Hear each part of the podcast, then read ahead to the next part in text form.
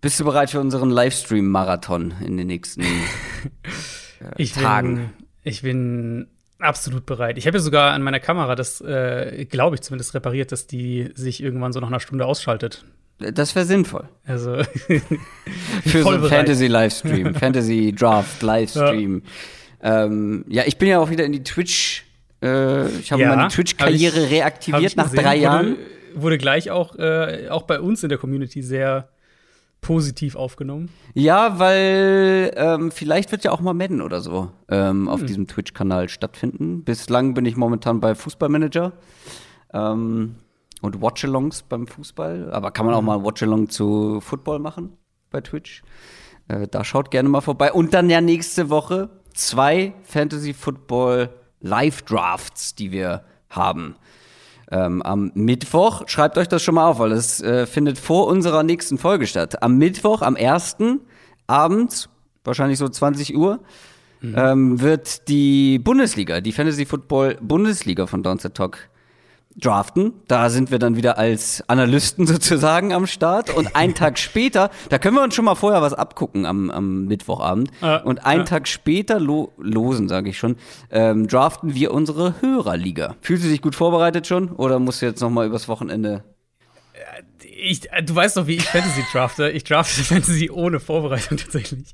Ähm, Aus dem naja, Bauch. Ja, das sieht man an der ja, Performance. Ja ich meine, ich habe halt, also wir machen ja die ganzen Sommer über nichts anderes, als uns mit diesen ganzen Teams zu beschäftigen. Und natürlich hat Fantasy dann noch mal ein paar andere äh, Details, auf die man achten kann und so weiter, aber irgendwie. Naja, das Ding ist, du äh, wirst niemanden aus der Texans Offense draften, beispielsweise. Das ist richtig. Das ist oder aus wahrscheinlich auch niemand aus der Jets Offense, oder? Eher, nee, vielleicht einen, aber ah, ja. das war es wahrscheinlich auch. Ja. beim Fantasy ist nicht immer die Qualität, ist nicht immer die Qualität des Spielers zwingend äh, das ist richtig, ja. entscheidend, sondern äh, da gibt es andere Prioritäten. Gut, also schreibt euch das auf. Nächsten Mittwoch, nächsten Donnerstag, jeweils abends auf unserem YouTube-Kanal.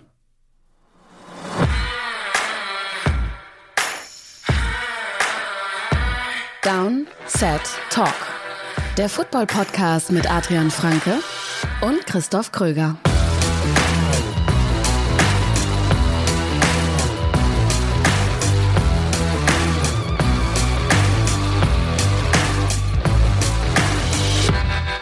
Donnerstag, der 26.08.2021. Das ist eine neue Folge Downset Talk. Das ist der offizielle NFL-Podcast von The Sonnensbox mit mir, Christoph Kröger und Adrian Franke. Einen wunderschönen guten Tag. Was machen wir heute? Wir haben heute einen Mailback auf dem Programm. Ab und zu kriegen wir das ja äh, eingeschoben sozusagen in unsere ja, sehr ja. vollgepackte und durchgetaktete ähm, Contentplanung sozusagen. war, ja, war ja einer der Sachen, die auch in unseren, also wer jetzt vielleicht unsere damalige Recap-Folge zu äh, unserer Umfrage nicht gehört hat, ja. das war ja was, was sich die Leute häufiger gewünscht haben. Ähm, vielleicht ja. es da ja mal noch irgendwann. Ja, häufiger. wir haben so ein, zwei Sachen im ja. Kopf, in Planung. Aber der Mailback vor der Saison darf natürlich nicht fehlen. So wirklich kurz vor der Saison und vor allem nach der Offseason. Da haben wir euch nach Fragen gefragt und zwar bei Twitter, bei Instagram, aber auch auf unserem exklusiven Discord-Channel, der für alle Supporter da ist. Wer da auch mit rein will, ähm, muss uns bei Patreon unterstützen, aber das geht schon bei zwei Euro im Monat los. Falls euch das interessiert, schaut mal nach www.downsettalk.de slash support. News aus der NFL an dieser Stelle ein kurzer Einschub aus der Zukunft. Und zwar, um genau zu sein, nur wenige Minuten nachdem wir unsere Folge beendet haben, gab es eine News. Wir werden in dieser Folge häufiger mal über die Broncos und über die Quarterback-Situation der Broncos sprechen, über das Duell Teddy Bridgewater gegen Drew Locke. Da wussten wir noch nicht, dass dieses Duell zumindest für Woche Nummer 1 entschieden ist. Das kam, wie gesagt, wirklich nur wenige Sekunden, nachdem wir die Aufnahme beendet hatten. Das ist richtig. Ähm, ich versuche jetzt gerade die ganze Zeit, während du geredet hast, habe ich versucht, mich zu, äh, zurückzuerinnern. Ähm, ich glaube, das Gute ist, dass wir die meisten Punkte, die wir gemacht haben, waren in die Richtung Bridgewater spielt. Insofern. Wie, ja, wir sind davon ausgegangen, oder sagen wir mal so, wir hätten Teddy Bridgewater gewählt wahrscheinlich, oder?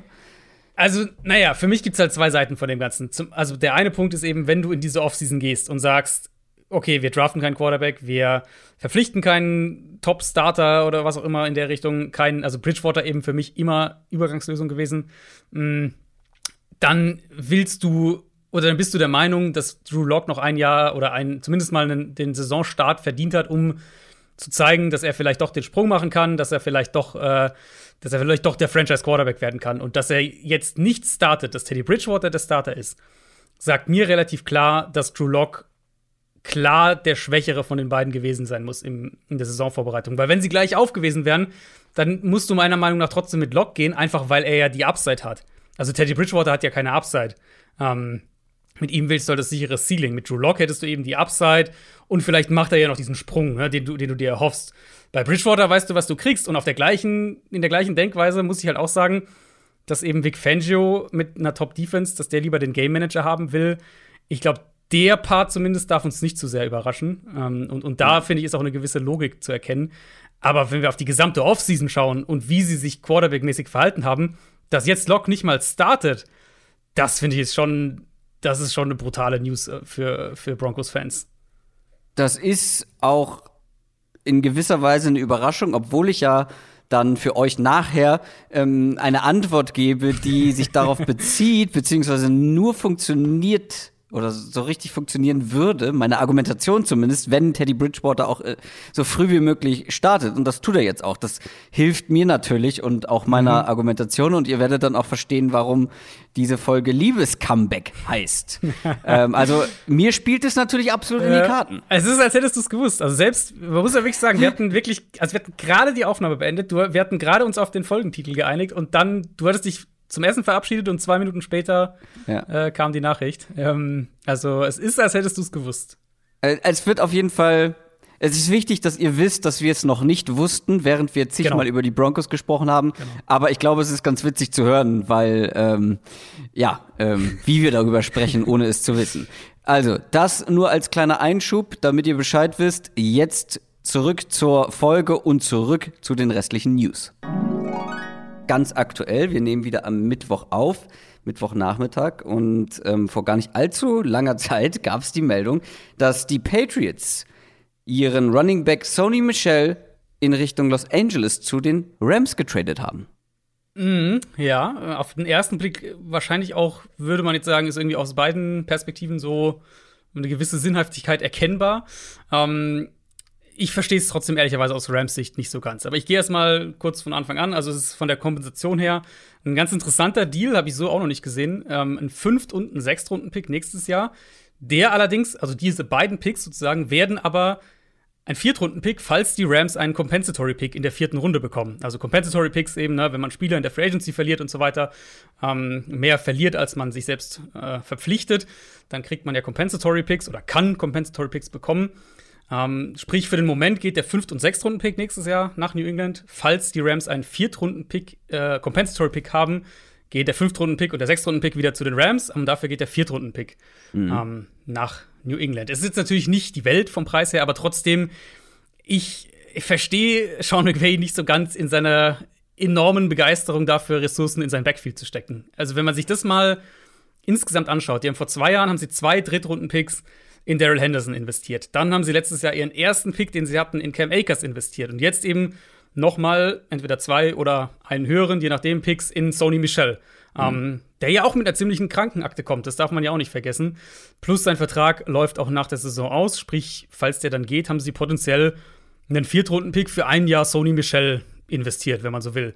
Mm, und das ist halt also die Rams sind halt nun mal das Team, das seit 2016 keinen Erstrundenpick hatte, seit sie Jared Goff gedraftet haben, ähm, die generell sehr, sehr viel ihre Picks auch immer, ja, ausgeben, sage ich jetzt mal. Teilweise auch für sehr gute Spieler. Der Jalen Ramsey-Trade natürlich. Ähm, ich glaube, da würde, würde man die Rams oder würden wenige die Rams dafür kritisieren.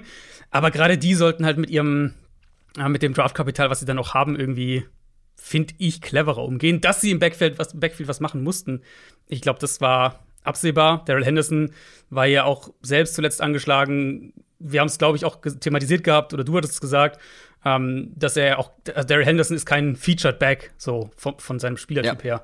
Ähm, und Cam Akers eben hatte sich ja im, im Juli die Achillessehne gerissen. Die Herangehensweise da bin ich einfach irgendwie, ja, auf einer ganz anderen Schiene als, äh, als Sean McVay. ähm, aber ja, ja McVay, ja. das ist keine neue Erkenntnis, dass er Running Backs sehr hoch schätzt. Ich bin sehr gespannt, was nach dieser Saison dann mit Sony Michel passiert, ob sie wirklich ganz bewusst einen Viertrunden-Pick für einen Spieler für ein Jahr investiert haben, weil das würde ich dann vielleicht schon irgendwo kritisieren, ähm, aber ich kann es mir halt vorstellen, weil Cam Akers wird irgendwann auch wieder ja, zurückkommen eben. und dann ist ja. Daryl Henderson auch noch da. Ja. Ähm, ich finde es gar nicht so schlecht, ehrlich gesagt, weil ich glaube, Sony Michel, klar, äh, Verletzungshistorie ist ja, bekannt. Ähm, ja. Hat eine Saison, glaube ich, wo er alle Spiele gemacht hat, oder? Meine ich. Vorletztes Jahr. Also letztes Jahr hat er nur acht, neun Spiele gemacht und. Hat er sogar in der einen Saison, hat er da alle Spiele gemacht? Ich meine, er hätte letzt, vorletztes Jahr also 16 gemacht, aber ähm, wenn, dann wäre das auch die einzige Saison. Ähm, ich glaube, ich hatte es ja so ein bisschen angedeutet, dass ich glaube, dass wenn Sony Michel mal wieder verletzungsfrei ist, dass da, glaube ich, auch noch ein ganz guter Running Back drin steckt. Ich mhm. finde jetzt die Kompensation gar, ich finde die eigentlich in Ordnung und es ist halt offensichtlich, dass Sean McVay mit zwei verschiedenen Running Back Typen einfach arbeiten will und sie äh, haben ja, will. Also, das ist ja auch voll okay, aber dann wäre halt mein, also Punkt eins, wir können ja gleich noch auf die Patriots-Perspektive gehen, aber Punkt eins für mich ist, ich bin mir gar nicht so sicher, ob Sony Michel den Patriots-Kader geschafft hätte, ehrlicherweise. Ähm, und dass der Trade so kurz vor den Kader-Cuts kommt, geht vielleicht auch so ein bisschen ja. in diese Richtung. Ähm, und Punkt zwei eben die Kadercuts. Also nächst Anfang der, der kommenden Woche, am Dienstag ist die Deadline. Dann gehen die ganzen Kader von 80 auf 53. Sprich, bei jedem Team werden sehr, sehr viele Spieler entlassen und da werden auch viele Runningbacks auf den Markt kommen, die du dann günstig und ohne Picks zu investieren sein kannst. Oder du könntest jetzt auch beispielsweise um einen vom, vom Run-Stil her ein Äquivalent äh, mal zu nennen. Du könntest den Adrian Peterson jetzt wahrscheinlich für, weiß ich nicht, zwei Millionen oder sowas ähm, verpflichten und hättest halt nicht deine Picks abgegeben. Oh, da würde ich aber an Sony Michel bevor. Also, gerade wenn man bedenkt, was Adrian Peterson beispielsweise für ein Running Back-Typ ist. Also, ich glaube, du will, er will halt einen Cam Akers Ersatz und da sehe ich dann Sony Michel doch eher vom Stil her als ein, als Adrian Peterson. Ähm, ja, es gäbe bestimmt andere Lösungen, deswegen, ich weiß auch nicht, ob ich das so gemacht hätte, aber ich bin mir auch nicht so richtig. Ich weiß nicht, ob ich die, das jetzt per se kritisieren würde. Ich, ich mag stimme, die Strategie nicht. Ja, ist, ich stimme so dir dazu. Ja. Aber wenn du am Ende ein Backfield mit einem mit einem fitten Sonny Michel und einem fitten Daryl Anderson hast, dann ist das schon ganz in Ordnung. Das ist absolut in Ordnung. Ich mag nur die, die Strategie sozusagen, ja. die, die, die Herangehensweise dahinter. Aber wie gesagt, das ist, das habe ich auch schon, das habe ich kritisiert, als sie zwei Drittrunden-Picks in Henderson investiert haben. Und das habe ich letztes Jahr auch ähm, kritisiert, als sie dann eben hatten ja eben auch da logischerweise keinen Erstrunden-Pick, sondern dann ihren ersten Pick in der zweiten Runde und damit dann Cam Akers genommen haben, da habe ich das auch kritisiert. Aber da ist ja auch okay, ja. da sind McVay und ich halt sehr, sehr unterschiedliche, unterschiedlichen Schienen unterwegs. Ähm, die Patriots-Perspektive finde ich Ja, halt die brauchen wir noch nicht. Genau. Die brauchen wir ähm, noch nicht, weil die können wir später machen. Okay, ja, gut, okay. Dann. Weil wir halt werden noch über das Patriots-Backfield sprechen. Im Mailback. Deswegen würde ich das mal aufschieben. Was wir nicht aufschieben dürfen, ist eine sehr, sehr bittere Verletzung, denn wir haben ja nächste Woche unsere My Guys Folge und ich weiß, dass Adrian Franke natürlich schon weiß, äh, welche My Guys er nehmen wird. Ich bin mir da noch nicht ganz so sicher. Ich habe mich da noch nicht final entschieden. Bei einem musste ich mich vor allem davon verabschieden, weil ich bin mir ziemlich mhm. sicher, dass ich den mit reingenommen hätte. Und das ist Carl Lawson von den New York Jets. Ähm, den muss ich streichen, denn der wird die Saison verletzt verpassen. Ja, ist einfach so bitter. Wir haben ja echt auch viel hier über ihn gesprochen, hatte ich so den ja. Eindruck. Wir haben Free Agency hatten wir ihn relativ prominent. Ich glaube, wir beide, du noch mehr als ich, aber wir beide hatten mhm. ihn höher so gefühlt als der Konsens. Ähm, und dann haben wir letzte Woche auch in der Division-Folge drüber gesprochen, dass eben diese Jets Defense wird viel über den Foreman Rush funktionieren und, und er wäre halt ein absoluter Schlüsselspieler da drin gewesen, auch wie gut er im Training ausgesehen hat und so weiter. Ähm, ja, und jetzt Achillessehnenriss ist seine dritte schwere Verletzung, hat den Kreuzbandriss äh, 2014, Kreuzbandriss 2018 und jetzt eben der Achillessehnenriss und das ist natürlich unfassbar bitter. Ähm, wird man logischerweise auch massiv merken in dieser Jets Defense. Wir haben ja äh, auch über die, über die Cornerback-Situation gesprochen und eben darüber, dass sie diesen Foreman-Rush halt auch brauchen werden. Jetzt, äh, ja, also die übergreifenden Ziele natürlich in New York sind jetzt nicht unbedingt, wie viele Spiele sie gewinnen. Da gibt es andere Ziele, glaube ich, dieses Jahr. die wichtiger sind, aber das ist natürlich für, für Team und Spieler ist das ein wahnsinnig bitterer Verlust, weil er wäre, also sagen wir mal, einer der beiden, denke ich, wichtigsten Spieler in dieser Defense gewesen. Ja, und vor allem, wenn du immer wieder so schwere Verletzungen hast, dann verlierst du halt auch sicherlich was von ja. deiner Dynamik, von deiner Explosivität. Ja. Gerade Achillessehnenriss haben wir schon oft erlebt, dass Spieler einfach nicht ansatzweise so explosiv ja. davon zurückkommen. Und ja, das ist wirklich extrem bitter, gerade auch in der in dieser Defense von Robert Sala. Das war ja so ein oder wäre eins meiner Hauptargumente gewesen, dass mhm.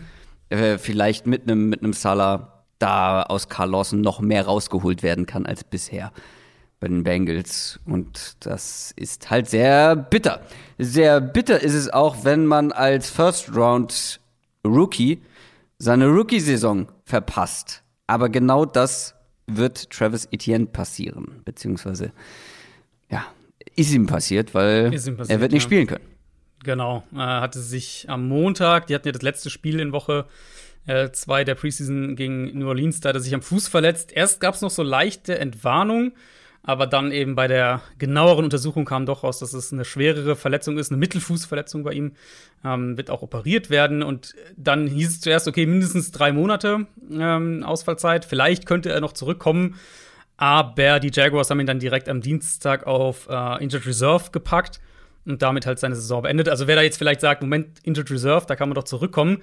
Ja, aber man muss dafür erst in dem finalen Kader gestanden haben. Also Spieler, die jetzt, bevor sozusagen die 53 Mann ähm, Kader nominiert werden, Spieler, die jetzt schon auf Injured Reserve gesetzt werden, können nicht während der Saison wieder aktiviert werden. Das ist bei, bei Travis Etienne der Fall. Und ich meine, als Running Back, da haben wir ja sowieso drüber gerätselt, weil sie einen James Robinson haben, was den Pick noch kurioser irgendwie gemacht hat. Hm, ich glaube, das werden sie kompensieren können. Aber ich denke gerade so diese Screen Receiver, Matchup-Waffe irgendwo auch, natürlich Verständnis mit Trevor Lawrence, die kennen sich ja auch jetzt schon länger. Ich glaube, da wäre vor allem sein Wert in der kommenden Saison gewesen. Ja, es ist wahrscheinlich noch mal ein Upgrade für, also wenn wir jetzt aus Fantasy-Sicht drauf gucken, für LaVisca Chenot zum Beispiel, der bestimmt jetzt noch mehr auch wieder diese Rolle übernehmen könnte. James Robinson profitiert davon, aber klar, für die Jaguars Offense ist das ein Verlust.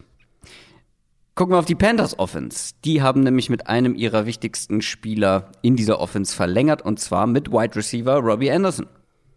Vertragsverlängerung um zwei Jahre bei ihm, äh, 29,5 Millionen Dollar, mehr als 20 davon sind garantiert. Der wäre ja in sein letztes Vertragsjahr gegangen, ist für mich immer noch eine der merkwürdigeren Free Agency-Geschichten irgendwie letztes Jahr, wo er ja auch so lange noch auf dem Markt war und dann auch nur für zwei Jahre 20 Millionen unterschrieben hat. Für ihn hat sich das ausgezahlt, hatte Karrierebestwerte, ich glaube Catches und auch Yards. Ähm, wird halt jetzt direkt nochmal belohnt, weil er eben nicht in sein letztes Vertragsjahr gehen soll, sondern nochmal zwei Jahre obendrauf bekommt. Und in, in drei Jahren ist er 31, da kann er immer noch irgendwo nochmal einen guten Vertrag unterschreiben. Also für, für Robbie Anderson letztlich hat es sich, glaube ich, einigermaßen gelohnt, dieser Schritt. Ähm, ja, und Panthers, die werden, die, die könnten echt eines der besseren Receiver-Trios in der, ja. in der kommenden Saison haben, weil Terrace Marshall ja, also ich würde sagen, der beste Rookie-Receiver bisher war in der Preseason. Mhm. Und mit DJ Moore natürlich noch dazu, der ja auch bald dran ist. Der, hat sein, äh, der geht ins vorletzte Vertragsjahr, also da wird auch bald wahrscheinlich Geld reinfließen. Aber das könnte schon ein richtig gutes äh, Trio werden. Das klingt so gut in meinen Ohren, wie du das gesagt hast. Terrace Marshall bester Preseason-Receiver. Oder einer der besten. Ähm, wo machen wir weiter? Wir gucken auf die Quarterbacks, denn wir nähern uns mit großen Schritten dem ersten Saisonspiel und bis dahin müssen sich alle Coaches entschieden haben, wer ist denn der Week One Starter. Und da gucken wir zuerst auf die Patriots. Cam Newton hatte da ja eigentlich bislang die Nase ein gutes Stück weit vorne, auch wenn Mac Jones in der Preseason vielleicht ähm, ja, gute Auftritte hingelegt hat. Aber jetzt gab es einen kleinen Vorfall bei Cam Newton, der ihn in diesem Rennen zurückgeworfen haben könnte. Mhm. Ja, und ein Vorfall, der vielleicht dann wirklich auch noch sich über die Saison hinaus erstrecken könnte, also zumindest in anderen Varianten. Ähm, also Cam Newton ist ganz offensichtlich nicht geimpft. Das konnte man auch vermuten, weil er mit Maske immer unterwegs war jetzt beim Training. Ähm, jetzt wissen wir es definitiv, weil er muss sich jeden Tag testen lassen. Das müssen nur nicht geimpfte Spieler. er war über das Wochenende dann wohl unterwegs, also außerhalb von eben äh, Patriots Facility und so weiter, außerhalb von New England. Und ähm, konnte, oder dann gab es da wohl irgendwie ein Missverständnis. Also er hat sich testen lassen, auch täglich, aber das wurde wohl nicht zeitgemäß ähm, oder, oder, oder, fristgerecht mit, den Patriots kommuniziert und so weiter. Und deswegen letztlich war dieser Test, wurde von der NFL als äh, er hat sich nicht testen lassen gewertet. Dadurch eben fehlt er jetzt fünf Tage, obwohl er jetzt nicht, nicht infiziert wurde, nicht äh, mit, mit irgendwem Kontakt hatte. Ähm, ich glaube, das unterstreicht es einfach nochmal, was für ein, rein sportlich jetzt gesehen, was für ein enormer Nachteil das einfach ist. Und, und Belichick wirkte da auch echt angefressen irgendwo, weil dein, dein Starting Quarterback kann dir halt plötzlich fehlen, eben obwohl er nicht positiv selbst getestet wurde. Und dann ist er auf einmal fünf Tage raus, bis du dann eben wieder die, die Freigabe hast, zum Team zurückzukommen. Mhm. Diese fünf Tage jetzt erstmal ganz konkret, die bekommt natürlich, da bekommt Mac Jones natürlich enorm viele Snaps im, im, äh, im Training. Die haben auch jetzt nochmal ein gemeinsames Training mit den Giants. Ähm, sprich, er wird da auch gegen andere Defense trainieren und, und bekommt da natürlich fast alle, äh, mehr oder weniger alle relevanten Quarterback-Snaps. In dem Sinne schon mal eine Chance für ihn, logischerweise, weil diese Lücke zwischen den beiden ist ja echt immer enger geworden. Ähm, und dann darf man, glaube ich, auch echt nicht unterschätzen, wie wichtig Belichick das ganze Thema Availability ist. Also, dass du verfügbar bist und dass Cam Newton sich halt gegen die Impfung entscheidet. Das ist, ist sein Recht, das darf er machen. Ähm, aber ich, mich würde es nicht wundern, wenn das letztlich irgendwo ein Tiebreaker sein könnte, dass dann vielleicht doch Mac Jones eher früher als später spielt, weil ähm, Belichick halt sagt, ich, das ist mir ein zu großes Risiko mit Cam Newton. Es klang bei dir jetzt ganz kurz so, als würdest du äh, indirekt die NFL ein bisschen dafür kritisieren, dass es diese drastischen Regeln gibt. Nein, nein, ich glaube, nein, das NFL wolltest du auch gar nicht. Nee, nee, ähm, aber nee, ich wollte es nur noch mal ähm, unterstreichen, dass ich meine, es gibt diese Regeln, die sind für alle verständlich, die sind alle ja. klar, es sind besondere ja. Zeiten, deswegen sind die vielleicht ein bisschen härter und strenger als sonst. Das ist halt einfach doof. Das ist halt doof, ja. die dann nicht einzuhalten und dann wirst du halt so bestraft in dem Sinne. Und das sind, wie du schon gesagt hast, entscheidende fünf Tage oder könnten entscheidende fünf Tage sein, bei denen Mac Jones echt einiges gut machen kann. Also da musst du dich dann auch eben als ja sehr erfahrener ja. Quarterback in diesem Geschäft ähm, einfach klüger verhalten. Ja, und einfach dieses Thema, also in Anführungszeichen, es ist ja nichts passiert, ne? Also er war jetzt ja nicht irgendwo, ja. weiß nicht, wo jemand positiv getestet wurde oder sowas. Es war einfach halt ein letztlich wirklich ein Formfehler, wenn man so will, weil er hat eben hat sich ja testen lassen. Ähm, und sowas im Hinterkopf zu haben, okay, mein Starting Quarterback fehlt vielleicht, weil der am Donnerstag vorm Spiel am Sonntag, ähm, weil da irgendwas mit dem, mit der Test, mit, der, mit dem Testablauf nicht gescheit passt oder was auch immer. Das ist halt für einen Headcoach sowas ja eine, eine Variable, die eigentlich ein absoluter Albtraum ist. Aber es gibt auch andere Teams, wo die Quarterback-Situation noch etwas unklarer ist. Ziemlich klar ist es bei den Bears. Da sieht sehr viel nach Andy Dalton in Week One aus. Ja, ähm, man muss ihm ja zugutehalten, Matt Nagy hat das eigentlich auch immer gesagt wir haben es nur nicht so ganz geglaubt, oder, oder ich habe es zumindest nicht so ganz geglaubt. Ähm, Gerade eben nach diesen Preseason-Auftritten dann.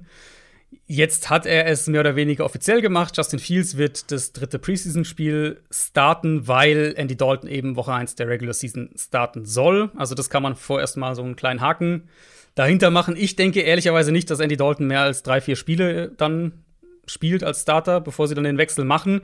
Ähm, aber ich hatte das ja letzte Woche auch gesagt, dass eben mit diesen Problemen in der Offensive Line, jetzt noch Verletzungen dazu, dass das halt vielleicht ein Argument ist, was man, denke ich, ernst nehmen muss bei dieser Quarterback-Frage, spezifisch bei den Bears, weil eben gerade Fields doch noch auch jetzt in der Preseason die Tendenz hatte, den Ball hm. ähm, relativ lange zu halten.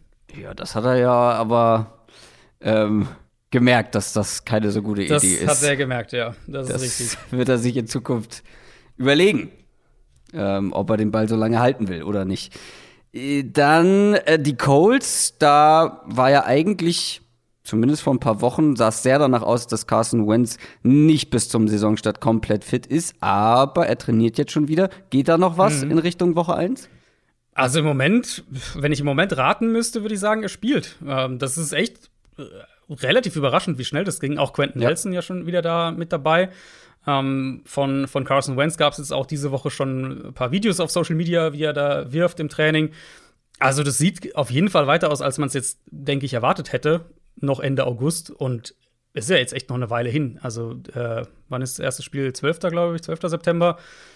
Das, das wirkt für mich schon so, als würden wir Carson Wentz äh, Woche 1 gegen Seattle sehen. Äh, bei den 49ers, ähm, jede Woche wieder die Diskussion. Bist du in Sachen Prozentsätze mehr auf meine Seite gekommen schon oder bleibst du bei deiner? also ich sag mal, als Buchmacher muss man Garoppolo, denke ich, als Favorit hinstellen. Ähm, Shannon wurde halt jetzt gefragt, direkt nach dem zweiten Preseason-Spiel, ob er Garoppolo, äh, ob, ob er ihn als Week One Starter ernennen will. Da hat er gesagt, das will er nicht machen. Ähm, also, ja, irgendwie ändert sich ja nicht so wirklich was. Lance macht halt seine Fehler, aber er macht halt auch die, die Highlight-Plays, die Garoppolo halt so nicht macht. Und ich vermute, wir werden wahrscheinlich beide, Lance auf jeden Fall im, im dritten Preseason-Spiel noch sehen. Und ich denke mal, dass danach dann die Entscheidung auch erst fällt. Über die Broncos sprechen wir später noch mal. Ehrlich gesagt auch über die 49ers. Aber ähm, über die Broncos sprechen wir später noch mal explizit auch über die Quarterback-Position. Mhm. Ähm, deswegen würde ich das mal aufschieben, weil das scheint sich ja auch mhm. als sehr offen zu gestalten mittlerweile. Ja. Ja. Äh, bei den Saints hingegen, ja, hat zumindest James Winston ein richtig gutes ja. Preseason-Spiel hinter sich und macht einfach einen guten Eindruck. Also in meinen Augen ist es durch. Das war so deutlich in dem zweiten Preseason-Spiel. Da war Winston halt wirklich so deutlich, deutlich besser. Und ähm, also ja, ich bin da, ich bin da nicht neutral. Ich bin da schon ein bisschen biased, weil ich auch immer gesagt habe, dass Winston in meinen Augen letztlich derjenige ist, der da spielen wird. Ähm, ist, ich denke, es wird halt letztlich vom Prinzip her so eine ähnliche Aufteilung sein, wie, wie es mit Drew Brees war. Vielleicht ein bisschen mehr, dass Taysom Hill ein bisschen mehr Anteile bekommt. Aber ich glaube, unterm Strich wird, wird, James Winston derjenige sein, der startet und dann hast du hier und da deine Taysom Hill Packages. Und ich bin auch der Meinung nach wie vor, ähm, das ist die beste Art und Weise, diese beiden Spieler einzusetzen. Ja, ich bin da. Also, ich war noch nie ähm, der allergrößte Taysom Hill Quarterback-Believer. Ähm, aber ja, James Winston, also das, man sollte das so machen, wie, wie ja. du es vermutest, also diese beiden, wie du vorschlägst. Also ich weiß nicht, ob du, ob hast du die Highlights gesehen von dem Spiel? Ja, ja. Von dem zweiten? Also diese beiden Touchdown-Würfe, die Winston ja. halt da wirft, die macht Taysom Miller halt einfach nicht. Das sind halt einfach zwei Würfe in, ähm, weiß nicht, wie viele Snaps James Winston hatte, irgendwie vier Drives oder so. Ähm, das sind halt einfach zwei Würfe, die macht Taysom Hill ja. einfach nicht. Nee, da bin ich auch vollkommen bei dir. Haben wir noch zwei kleinere News. Zum einen haben auch die Bengals einen Saisonverlust jetzt schon zu verzeichnen. Und zwar Rookie Joseph Osai wird nicht mit dabei sein können.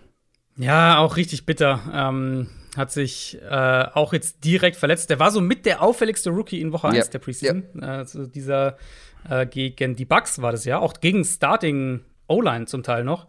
Ähm, wo ich ehrlicherweise auch ziemlich überrascht war, weil Joseph Osai, wer jetzt den Namen irgendwie nicht mehr so richtig auf dem Schirm hat, das war der, dieser Edge-Rusher, der als athletisch unheimlicher Freak, aber halt doch noch sehr, sehr roh so in die NFL kam. Das war so seine, ganz grob zusammengefasst, sein, ähm, sein Draft-Profil.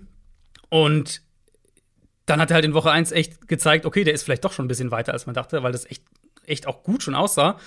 Ich denke, der hätte mindestens eine High-End-Rotationsrolle in der Defense spielen können. Mm, und natürlich auch für seine, für seine Entwicklung ist es halt super, super bitter, wenn du, äh, wenn du direkt deine erste Saison verpasst. Aber ja, ja. also Knieverletzung bei ihm ist es, ich glaube, ein äh, Meniskusriss, meine ich was. Ähm, und er wird leider nicht spielen können.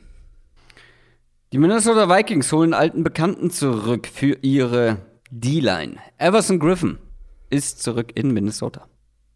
Ja, super Verpflichtung für die Pass-Rush-Rotation an dem, äh, an dem Punkt in der Offseason. Und mich würde es auch nicht wundern, wenn der letztlich sogar startet äh, gegenüber von Daniel Hunter.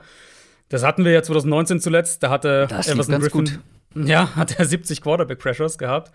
Ähm, und jetzt selbst letztes Jahr, wo er ja Team gewechselt hat während der Saison, Spiele verpasst hat, kein Starter war, hat er immer noch über 30 gehabt. Also ich glaube, das ist ein, ein, richtig gutes Signing an dem Punkt in der Offseason.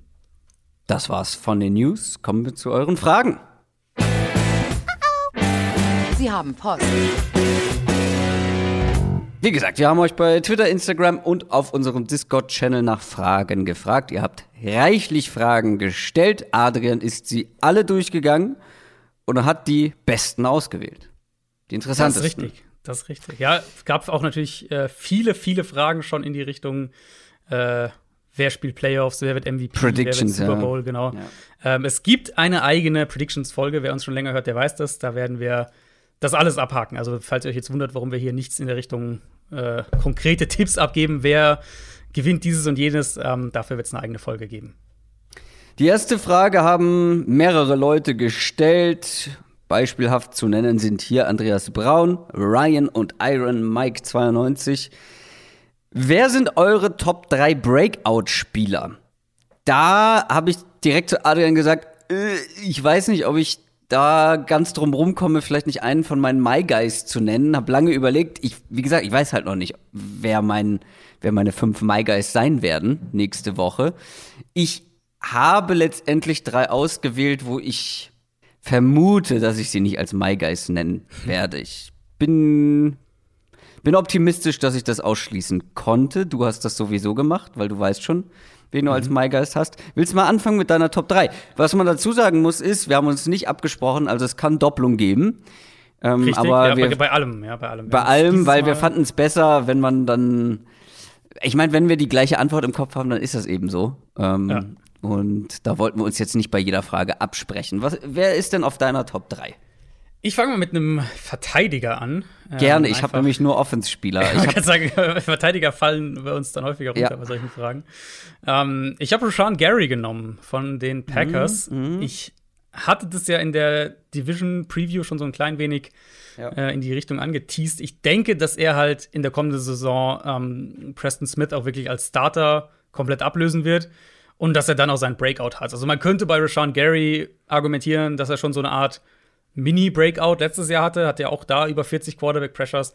Ähm, das war halt mehr so diese High-End-Rotationsrolle, hat auch da schon viel gespielt, aber halt noch nicht so diese ganz, ganz hohe Anzahl Starter-Snaps. Mhm. Mm, und das war halt schon für mich ein kritischer Schritt bei ihm, weil wenn ihr euch zurückerinnert, das Thema bei Rashawn Gary war ja im College enormes Potenzial, athletisch unfassbar, mhm. aber man hat so selten auf dem Platz gesehen. Das war oft so, dass Chase Winovich in der gleichen Defense damals bei Michigan, das sehr viel auffälliger war, obwohl der nicht ansatzweise die, die, die, die physischen Tools hat, aber der hat halt viel mehr Plays gemacht. Um, und es hat ja auch ein bisschen gedauert bei Gary, muss man, denke ich, schon auch sagen. Aber letztes Jahr hat man es schon in Ansätzen gesehen. Und ich glaube, die Packers werden eine andere Defense spielen, haben wir ja drüber gesprochen. Ich denke, sie werden flexibler sein und dann wird Gary natürlich, wenn er dann auch fix wirklich startet, wenn er die, die entsprechenden Snaps bekommt, ähm, wird er natürlich auch davon profitieren, einen Darius Smith und einen Kenny Clark neben sich zu haben, ganz klar. Und da denke ich, dass das ein Kandidat ist, um dieses Jahr Richtung äh, zweistellige Sacks zu gehen. Ja, war ja schon nah dran, ne, muss man dazu sagen. Ja, weil letztes Jahr war wirklich, der hat eine sehr gute Quote an Sacks gehabt, äh, gemessen ja. an seinen Pressures, aber ähm, genau, war von den Sacks ja schon nah dran.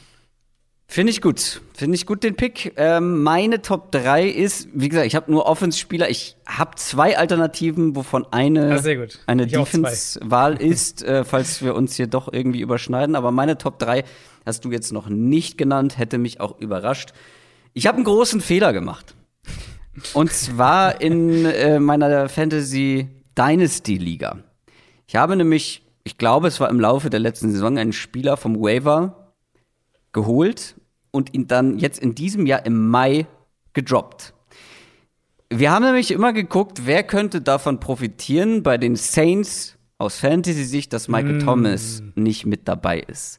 Mhm. Weil das ist insgesamt eine sehr schlechte Receiver-Gruppe, viele No-Names mit dabei, aber irgendwer wird da die Bälle fangen. Irgendwer wird eine gute Connection zu James Winston und oder äh, Taysom Hill haben.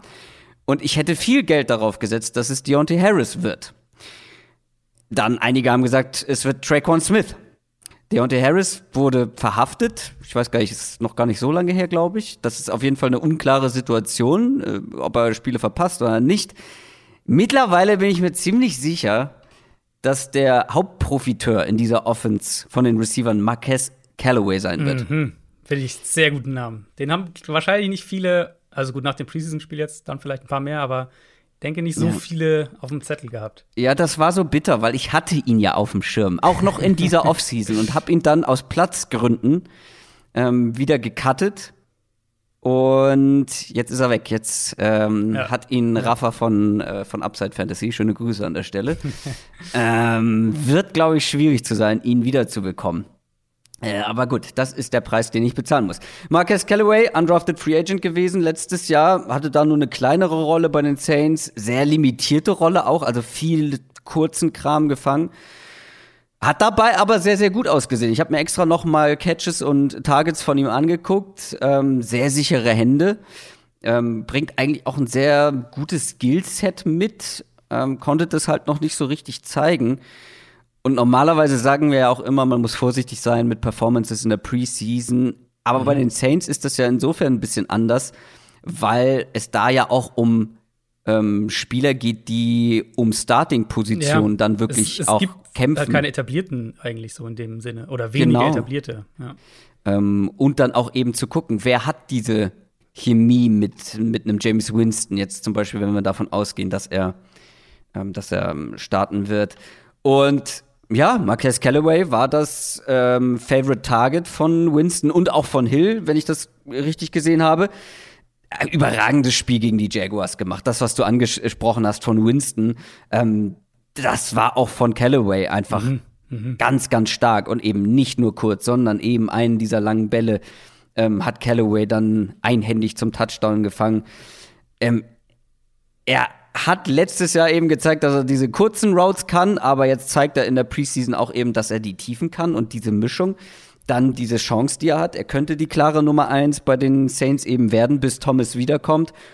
Und vielleicht ist er ja diese lang erhoffte Nummer zwei bei den Saints. Und wenn er das wird, ist er einer der Breakout-Kandidaten.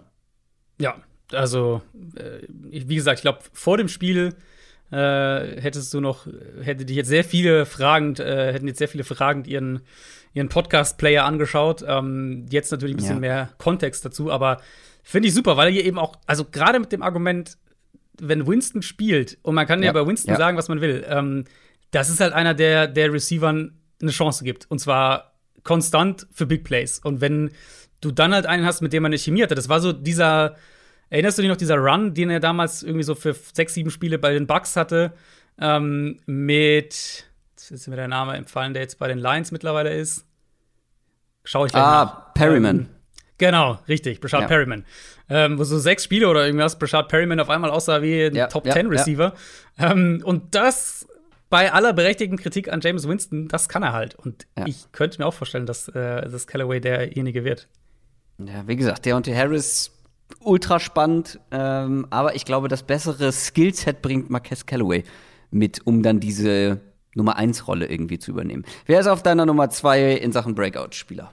Äh, meine Nummer 2 ist ein Spieler, der letztes Jahr, glaube ich, schon für ganz, ganz viele der Breakout-Kandidat überhaupt war und der dann aber mit einem, zumindest mein Eindruck, einem richtig miesen Ruf irgendwo auch berechtigt aus der Saison gegangen ist. Äh, und jetzt irgendwie so ein bisschen wieder, finde ich, da steht, wo er letztes Jahr stand. Und das ist Deontay Johnson von äh, den Pittsburgh Steelers. Mhm. Der hatte, weißt du, wie viele Drops er hatte aus dem, aus dem Bauch heraus letztes Jahr? 15. 15, 15 Drops hatte der letztes Jahr. Ähm, das du weißt schon, dass das, glaube ich, ein My Guy war von mir letztes Jahr, ne? War es sogar ein My Guy von Ja, ich glaube also schon, der, ja. der war halt wirklich, der war ja, wie gesagt, letztes Jahr war der generell, das war so ein Name, den hatte jeder irgendwie, ja, glaube ich, auch hatte hoch. Ich ganz hoch, ja. ja. Ähm, aber ich habe mir halt dann noch mal ein bisschen die Saison angeschaut von ihm. Und also zum einen erstmal, wenn wir einfach nur auf die Stats schauen, der hatte halt 155 Targets. Also zumindest in der, was die Rolle angeht, war der Hype vor der Saison letztes Jahr schon auch berechtigt. Er hat halt viel zu viele davon nicht gefangen. Und zwar zum Teil eben selbstverschuldet zum Teil halt auch, weil die Bälle nicht gut waren. Ähm, er hatte 55 Targets, also meisten in Pittsburgh, obwohl er weniger Spiele gemacht hat als Juju, ähm, also ein Spiel weniger hat als Juju, äh, als, als Claypool auch. Ähm, ich würde immer noch sagen, dass er der beste Route Runner in dieser Gruppe ist. Und ja, das ist ja ist seine, halt das ist ja seine Calling Card, seine, Genau, seine zentrale Qualität. Und er ist das primäre Target in dieser ganzen Intermediate Range. Also Juju ist ja wirklich eher im Slot, Kurzpassspiel, Claypool, Outside, vertikaler Receiver. Um, ähm, und ich meine, Deontay Johnson, diese Drops, die sind bei ihm ein Thema. Ähm, Im College auch schon gewesen. Das habe ich nämlich auch mir noch mal angeschaut. Da hatte er teilweise Probleme hier und da mit Drops. Also er war jetzt nicht, nicht auf dem Level wie jetzt letztes Jahr bei den Steelers. Ähm, aber es kam immer wieder mal, in einzelnen Saisons hat man es immer wieder mal gesehen oder was, sind die Zahlen hochgegangen. Gleichzeitig würde ich halt auch sagen, bei den meisten Receivern, gibt natürlich Ausnahmen, aber bei den meisten Receivern sind Drops relativ inkonstant. Ähm, und Deontay Johnson selbst ist eigentlich ein gutes Beispiel dafür, weil in seiner ersten NFL-Saison drei Drops gehabt bei 86 Targets. Also da war es eigentlich überhaupt kein Problem. Ähm, und wenn er das, wovon ich jetzt einfach bei ihm, das ist sozusagen meine, meine Prognose dann für ihn, mein, mein guter Wille, ähm, wenn er diese Drops sagen wir mal, halbiert, wenn er immer noch acht oder sieben oder sowas hat, ähm, dann sehe ich ihn halt nicht nur als den komplettesten Receiver in der Offense, sondern ich glaube halt auch, seine Rolle wird noch eine zentralere Rolle einnehmen, weil er, also seine, seine Position sozusagen wird noch eine zentralere Rolle äh, einnehmen, weil ich denke, die Steelers Offense wird schematisch ein bisschen vielseitiger sein. Ähm, und dass er so viele Targets hatte, dass er so viele Drops hatte, auch dann letztlich, ist ja letztlich ein Stück weit auch, oder zeigt ja ein Stück weit auch, wie häufig er frei war, also wie häufig er sich freigelaufen hat. Um, und ich denke, Deontay Johnson, bei ihm ja. kommt der, der richtige Breakout einfach ein Jahr mit einem Jahr Verspätung. Ja, ab wann ist das dann noch ein Breakout in deinen Augen? Weil das war ja jetzt klar, die Drops bleiben hängen, aber das, der hatte enorm viel Volume, der hat enorm viele Bälle gesehen, ähm, der war ein wichtiger Bestandteil dieser Offense. Ab wann ist das dann noch ein Breakout? Also da muss er ja schon die Hütte einreißen. Mm, sagen wir mal 1100 Receiving Yards, so in der Kategorie. Mit einem Spiel mehr? Ja, fair mit einem Das finde ich, das finde ich so schwierig. Ich habe heute auch mal geguckt. Ich finde es so schwierig, dann Zahlen zu nennen, ja, weil du denkst ja immer, ja, aber es ist ja auch ein Spiel mehr. Äh. Ja, ist fair. Also er hatte, sagen wir, sagen wir 1200, 1200 mit einem Spiel mehr. Mhm. Ich glaube halt wirklich, also und vielleicht noch mehr als jetzt die Zahlen bei ihm. Da, also ich muss da wirklich daran zurückdenken, wie letztes Jahr der, der, der Vibe so um ihn war. Und da war er so Everybody's Darling so ein bisschen. Mm, und das ist halt komplett runtergegangen, eben primär durch diese Drops. Und ich denke, er wird halt in eine, in eine andere Richtung gehen. Und ich denke, nach der Saison wird man ihn deutlich, deutlich höher in, in Receiver-Rankings und generell in der Receiver-Konversation haben.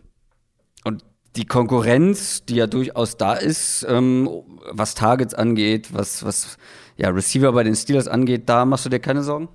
Ja, ist ja immer die Frage. Ich bin oft Chase Claypool könnte auch ein Breakout, ein richtiger Breakout-Kandidat ja. sein, wenn er eine Richtig. ganze Saison ähm, auf einem hohen Level performt und nicht nur Absolut. ein Teil, so wie letztes Jahr. Auf der anderen Seite hilft es natürlich auch. Es ist ja immer die, die Diskussion, äh, wenn ist es jetzt eher hilfreich oder eher nicht. Und ich glaube halt, wir kommen nachher nicht bei den Breakout-Kandidaten, aber bei einer anderen Frage kommen wir noch zu einem anderen Spieler, wo man das argumentieren kann. Ähm, ich finde halt, ein Spieler profitiert auch einfach davon. Und ja. ich denke, also sagen wir so, vielleicht sieht Deontay Johnson pro Spiel ein paar Targets weniger, aber ich glaube trotzdem, dass seine Stats deutlich besser sein werden. Das ist ähm, übrigens auch ein Spieler, den ich jetzt nicht mit hier drin habe, weil wir wahrscheinlich über den nächstes, äh, nächste Woche sprechen werden. Ist auch so einer, der, wo viel dagegen spricht, dass besser laufen könnte, weil die Konkurrenz so groß ist. Aber wie du schon sagst, es profitieren Spieler einfach von einer verbesserten Offense. Beziehungsweise meine Nummer zwei ist eigentlich auch so jemand, ähm, der davon mhm. profitieren könnte, dass sich einfach alles um ihn herum in die richtige Richtung bewegt. Denn ich glaube, es ist fast alles angerichtet für ein Breakout, ja, von Damian Harris. Ja. Running Back der Patriots. Und Jetzt ich habe mehr, das ja. aufgeschrieben, bevor dieser Trade offiziell ja. gemacht wurde. Ja. Und dann dachte ich so, Katsching, das, äh, das ist aber gut für meine Argumentation. Ähm, der kommt jetzt quasi in seine zweite Saison. Ich weiß, es ist seine dritte, aber in der ersten hat er kaum gespielt, fast gar nicht, äh, wenn ich mich richtig erinnere. Und letzte Saison waren es effektiv auch nur zehn Spiele, in denen er dabei gewesen ist. Wenn er aber gespielt hat, dann sah das richtig gut aus. Ich war vor dem Draft, vor zwei Jahren, kein großer Fan von ihm, muss ich mhm. dazu sagen. Aber das Gute ist ja, man kann ja seine Meinung, was Spieler angeht, auch noch mal anpassen. Und ich mhm. habe mir jetzt extra für diese Folge noch mal ganz viel von ihm aus dem letzten Jahr angeschaut und das hat mir wirklich sehr gut gefallen. Sehr explosiv, sehr viel Power dabei gewesen. Einfach eine gute Mischung aus Explosivität, Beweglichkeit, aber auch eben Power. Und dann eben das, was um ihn herum passiert ist jetzt in dieser Offseason. Die O-Line der Patriots sollte, wenn man Adrian Franke fragt, eine der besten der Liga sein. Mhm. Es wird sehr viel gelaufen werden bei den Patriots. Dann das, was wir eben in den News besprochen haben. Wenn Mac Jones sogar spielen sollte, statt Cam Newton, und das könnte er früher oder später zumindest, wenn er das sogar schon ab Woche 1 tun sollte, umso besser, weil ich glaube, wenn Mac Jones der Quarterback ist, sind einfach noch mehr Rushing Attempts offen für Running Backs. Cam Newton nimmt einfach eine, eine Vielzahl äh, von denen auch selber dann in Anspruch. Ich glaube, das würde ihm sogar helfen, wenn er noch mehr Möglichkeiten bekommt. Das wäre meine Frage gewesen, ob du denkst, äh, ja. Damien Harris kriegt, hat eine bessere Saison mit, mit Cam, was ja auch, wissen wir alle, diese Zone Read, Option Read Quarterbacks, die produzieren auch gute Running Backs dann wiederum. Ja, ähm, ich glaube. Oder halt Mac Jones. ich glaube, mit Mac Jones äh, hinter dieser Line, ähm, weil Mac Jones, glaube ich, dann auch im Passspiel ein bisschen mehr Gefahr ausstrahlt. Das heißt, die Defenses können sich nicht nur allein auf dieses, ähm, auf dieses Option Game und das Running Game einstellen, sondern müssen ein bisschen ähm, mhm. konzentrierter auch sein, was den Pass angeht. Ich glaube tatsächlich, dass Damian Harris auch so einer ist, der je mehr Chancen er bekommt, ähm, ja auch dann unterm Strich einen besseren Output hat. Und ich glaube einfach, dass Cam Newton zu viel dann von dieser Volume insgesamt wegnimmt. Ich hätte hier jetzt noch, ich habe tatsächlich noch in meinen Notizen Fragezeichen, was ähm, die Konkurrenz im Backfield angeht. Mhm. Aber da war Sony Michel eines der größten Fragezeichen, ähm, was zumindest die Konkurrenz jetzt für einen Damien Harris angeht. James White ist da, klar, der wird der Receiving Back sein, aber Damien Harris wird die klare Nummer eins sein. Ja. Und ähm, wenn er fit bleibt, und wie gesagt, ich bin positiv, äh, noch positiver, wenn Mac Jones eher früher als spät für die Patriots startet. Ich glaube, dann sprechen wir bei Damian Harris in einem Jahr über einen Top 13, Top 15 Back, irgendwie so, wenn nicht sogar höher, mhm. je nachdem, äh, wie er sich entwickelt. Aber ich glaube, ähm, wenn der eine Saison mal durchspielen kann, dann kann der auch eine richtig, richtig starke Saison haben, gerade in dieser Offense. Ja, also da wirst du von mir wenig, wenig Gegenwind bekommen mit dem einzigen äh, Patriots-Klassiker. Wie viel Committee ist ja. das in dem Backfield? Das Aber halt es wird nicht so viel sein, als wenn Sony Michel. Also genau. Also jetzt ohne genau. Sony Michel wird es definitiv weniger sein. Klar, ja. es wird immer noch wahrscheinlich rotiert werden, aber weniger als gestern sozusagen. ja, das ist fair. Ähm, ja, ich denke, das ist auch ein Zeichen, dass sie halt nur vier Running Backs plus vielleicht Fullback ähm, mitten in die Saison nehmen wollen. Und das hat sich ja auch so ein bisschen abgezeichnet, dass halt ähm, Ramondre Stevenson, der Rookie, dass der einen guten Sommer hatte, auch in der Preseason ein, zwei Mal geflasht ist und, und dass der halt diese Nummer zwei Rusher-Rolle gewissermaßen einnehmen kann. Äh, und JJ Taylor. Ich weiß nicht, erinnerst du dich an JJ ja, Taylor? Ja, klar, klar. Äh, absolut einer meiner Lieblingsspieler, so Late-Round-Flyer vor, vor zwei Jahren gewesen. Nee, letztes Jahr war es, glaube ich, gell? 2020. Ja, ich komme schon durch. Ich, ver ich verwechsel den immer mit dem kleinen Running Back von den Chiefs. ähm, ja, die haben auch so einen kleinen. Ah, wie heißt denn der nochmal? Ich schau kurz nach. Äh, die ähm, beiden verwechsel ich immer und da weiß ich immer nicht, wer wann gedraftet wurde. Ich glaube, die waren ein Jahr nacheinander. Also Taylor auf jeden Fall war, war äh, wird, denke ich, in diese Rex Burkhead-Rolle so ein bisschen reinschlupfen. Mhm, auch der hatte halt einen guten Sommer, ein gutes Camp, gute Saisonvorbereitung. Und das hat Sony Michel halt echt so ein bisschen auf den Nummer 5-Spot geschoben. Und ich, ich denke auch, dass, ähm, dass Harris der klare Starter und, und, und Top-Rusher sein wird in der Offense. Mit halt eben eher Stevenson als Nummer 2. Ähm, aber ja, ich denke ich denke auch, dass das eine richtig, eine produktive Rushing-Offense sein wird. Ähm, und dass der, also als Breakout-Kandidat finde ich ihn eigentlich eine ganz gute Wahl. Darwin Thompson, meine ich. Ah, okay. Ähm, deine Nummer eins. Äh, ja, ich bleibe bei Running Backs dann einfach direkt. Meine Nummer eins ähm, ist Chase Edmonds von den Cardinals. Hm. Das Backfield ist relativ offen, klar. Äh, hm, James auch für Ino Benjamin, richtig, ja. Ino Benjamin, absolut. Ähm, von meinem Gefühl her, wenn man jetzt so die, die, die Trainingseindrücke und so und, und die Reporter vor Ort liest, mein Gefühl ist schon, Chase Edmonds hat sich als der 1A-Back festgesetzt und Connor ist so der 1B-Back in dieser Rotation. Connor hat jetzt auch zwischendurch ähm, mal gefehlt. Arizona kreiert halt super viele leichte Boxes. Kyler Murray, das Option-Run-Game. Und das gibt halt einen explosiven Runner, wie es Edmonds ist, der jetzt nicht so der. Also Harris zum Beispiel ist ja ein viel physischerer Back. Ja. Ähm, Edmonds ist ja wirklich eher einer, den du im, im Raum haben willst das gibt ihm halt echte Gelegenheiten, da auch explosive Runs hinzulegen. Und das haben wir ja zum Teil auch schon gesehen. Und Passspiel ist eh klar. Der, der letztes Jahr hat der 65 Targets. Das waren die sechs meisten unter allen Running Backs, obwohl er ja echt nur, nur in Anführungszeichen ähm, in der Rotation gespielt hat. Und ich habe dann mal die Backs in der Top 10 angeschaut, also Top 10 meiste Targets. Nur JD McKissick in Washington hatte eine höhere Targettiefe im Schnitt ähm, als Chase Edmonds. Also Edmonds ist ja wirklich so nicht nur irgendwie Screens, Dump-Offs und so weiter, sondern der läuft auch Routes, der wird auch im Slot aufgestellt, hat letztes Jahr über 100 Snaps im, im Slot gespielt, hat auch mal Outside sogar gespielt, äh, auch da über 30 Snaps. Tagetiefe unterm Strich bei ihm waren 1,6 Yards im Schnitt und nur, dass ihr mal so ein Gefühl dafür habt. Ähm, es gibt also die meisten Running Backs, die so in diesen höheren, äh, in höheren Target-Kategorien sind, sind so irgendwo zwischen minus 0,5 und 0,8 Yards durchschnittliche Tagetiefe. Äh, minus eben, weil sie viele Screens fangen, die halt nicht über die Line of Scrimmage fliegen. Also, wenn ihr euch einen Nahim Heinz zum Beispiel anschaut, der war letztes Jahr bei 0,7. Evan Kamara war bei 0,8. Ähm, Delvin Cook zum Beispiel, der war bei minus 1,9, weil es bei ihm halt echt fast nur die Screens waren und, und Edmonds eben wirklich 1,6 Yards. Also für einen Running Back relativ vergleichsweise vertikal ähm, eingesetzt. Und dann halt so der letzte Punkt für mich noch: Arizona hat relativ wenige Spieler, die individuelle Mismatches sind, was die Position angeht.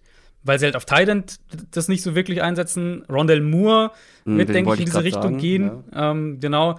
Aber Edmonds ist halt für mich so der eine Spieler, den du halt wirklich auch viel rumschieben kannst, um halt irgendwie den Linebacker mal outside in Man-Coverage zu bringen. Solche Sachen. Mhm. Deswegen, ich denke, ähm, Chase Edmonds war schon der Top-Receiving-Back in Arizona. Ich glaube, dass die kommende Saison die wird, wo er so richtig seinen Breakout hat. Ja, grundsätzlich gehe ich davon mit. Das Einzige, warum ich ihn jetzt nicht in eine Top 3 Breakout-Kandidaten mit einbeziehen würde, ist, dass, glaube ich, sein Ceiling so ein bisschen limitiert ist. Einfach durch ähm, Connor, durch mhm. Murray, durch Ino Benjamin natürlich. Ich meine, machen wir uns jetzt vor, Chase Edmonds ist ähm, nur der zweitbeste Back in diesem Backfield. Ich hätte, ich hätte mir gewünscht, dass du Ino Benjamin nimmst, auch gerade mit den Eindrücken aus der Preseason. Wäre, glaube ich, so meine Top 5 gewesen. Oder Top 6. Aber der wird zumindest wahrscheinlich äh, jetzt, letztes Jahr war er ja quasi gar nicht aktiv. Ja. Ähm, aber er spielt als Special Teams mittlerweile. Deswegen wird er wahrscheinlich oder hat zumindest eine Chance, aktiv zu sein und dann halt auch mal Snaps als Running Back zu kriegen. Sah gut aus in der Preseason. Ja, absolut. Meine Nummer 1 ist einer, wo ich mich gefragt habe, was habe ich eigentlich gemacht letztes Jahr? Wie konnte ich so pennen? Wie konnte ich diesen Spieler vor allem auch so verpennen? Ähm, ich bin mir relativ sicher, dass Daniel Mooney ein Breakout-Jahr haben wird. Mm, ja, den hätte ich auch als Gedanken gehabt, ja. Ist auch, also gerade im Fantasy-Bereich in äh, aller Munde als, als mhm. Breakout-Kandidat, beziehungsweise als Sleeper. Das Ding ist, also ich habe schon mitbekommen, dass Daniel Mooney eine immer größer werdende Rolle bei den Bears letztes Jahr bekommen hat. Ist ein Fünf-Runden-Pick gewesen. Ähm, ab Woche 8 war dann äh, Starter, Starter, richtig schön deutsch ausgesprochen, Starting Wide Receiver ähm, bei den Bears, hatte am Ende tatsächlich die zweitmeisten Targets und die zweitmeisten Receiving Yards nach ähm, Allen Robinson. Das habe ich alles mitbekommen, aber trotzdem habe ich ihn als Spieler gar nicht so wahrgenommen. So, was ist, wie gut ist der überhaupt, dieser ja. Daniel Mooney? Und deswegen habe ich mir den jetzt noch mal ausführlich angeguckt, auch mit Bezug, also ursprünglich mit Bezug auf Fantasy, um ihn irgendwie mhm. einranken zu können. Ähm, weil da gibt's halt eben so in, bei manchen Experten echten Hype. Das Route Running von diesem ja. Typen ja. ist wirklich Top Level. Also da, ich würde behaupten, dass der wirklich was, was äh, ja, diese, diese Fähigkeit, also das Route Running angeht, wirklich bei den allerbesten zumindest dran kratzt. Klar, äh, es ist noch nicht alles perfekt, gar keine Frage, aber auch so dieser Release, es gibt Plays, wo er den Cornerback quasi im Release schlägt und dann einfach ja fast gar nichts mehr großartig machen muss. Aber der Spieler mit dieser ja fast versteckten Qualität, der dann immer mehr sich in den Vordergrund gespielt hat. Und wenn man jetzt mal guckt, was man oder wenn man nachliest, was so aus dem äh, Training Camp zu hören ist bei den Bears, das geht von Anfang an sind das nur gute Nachrichten zu Daniel Mooney. Mhm. Da sind alle Beatwriter sind irgendwie aus dem Häuschen und jede Woche kommt eine neue positive Meldung.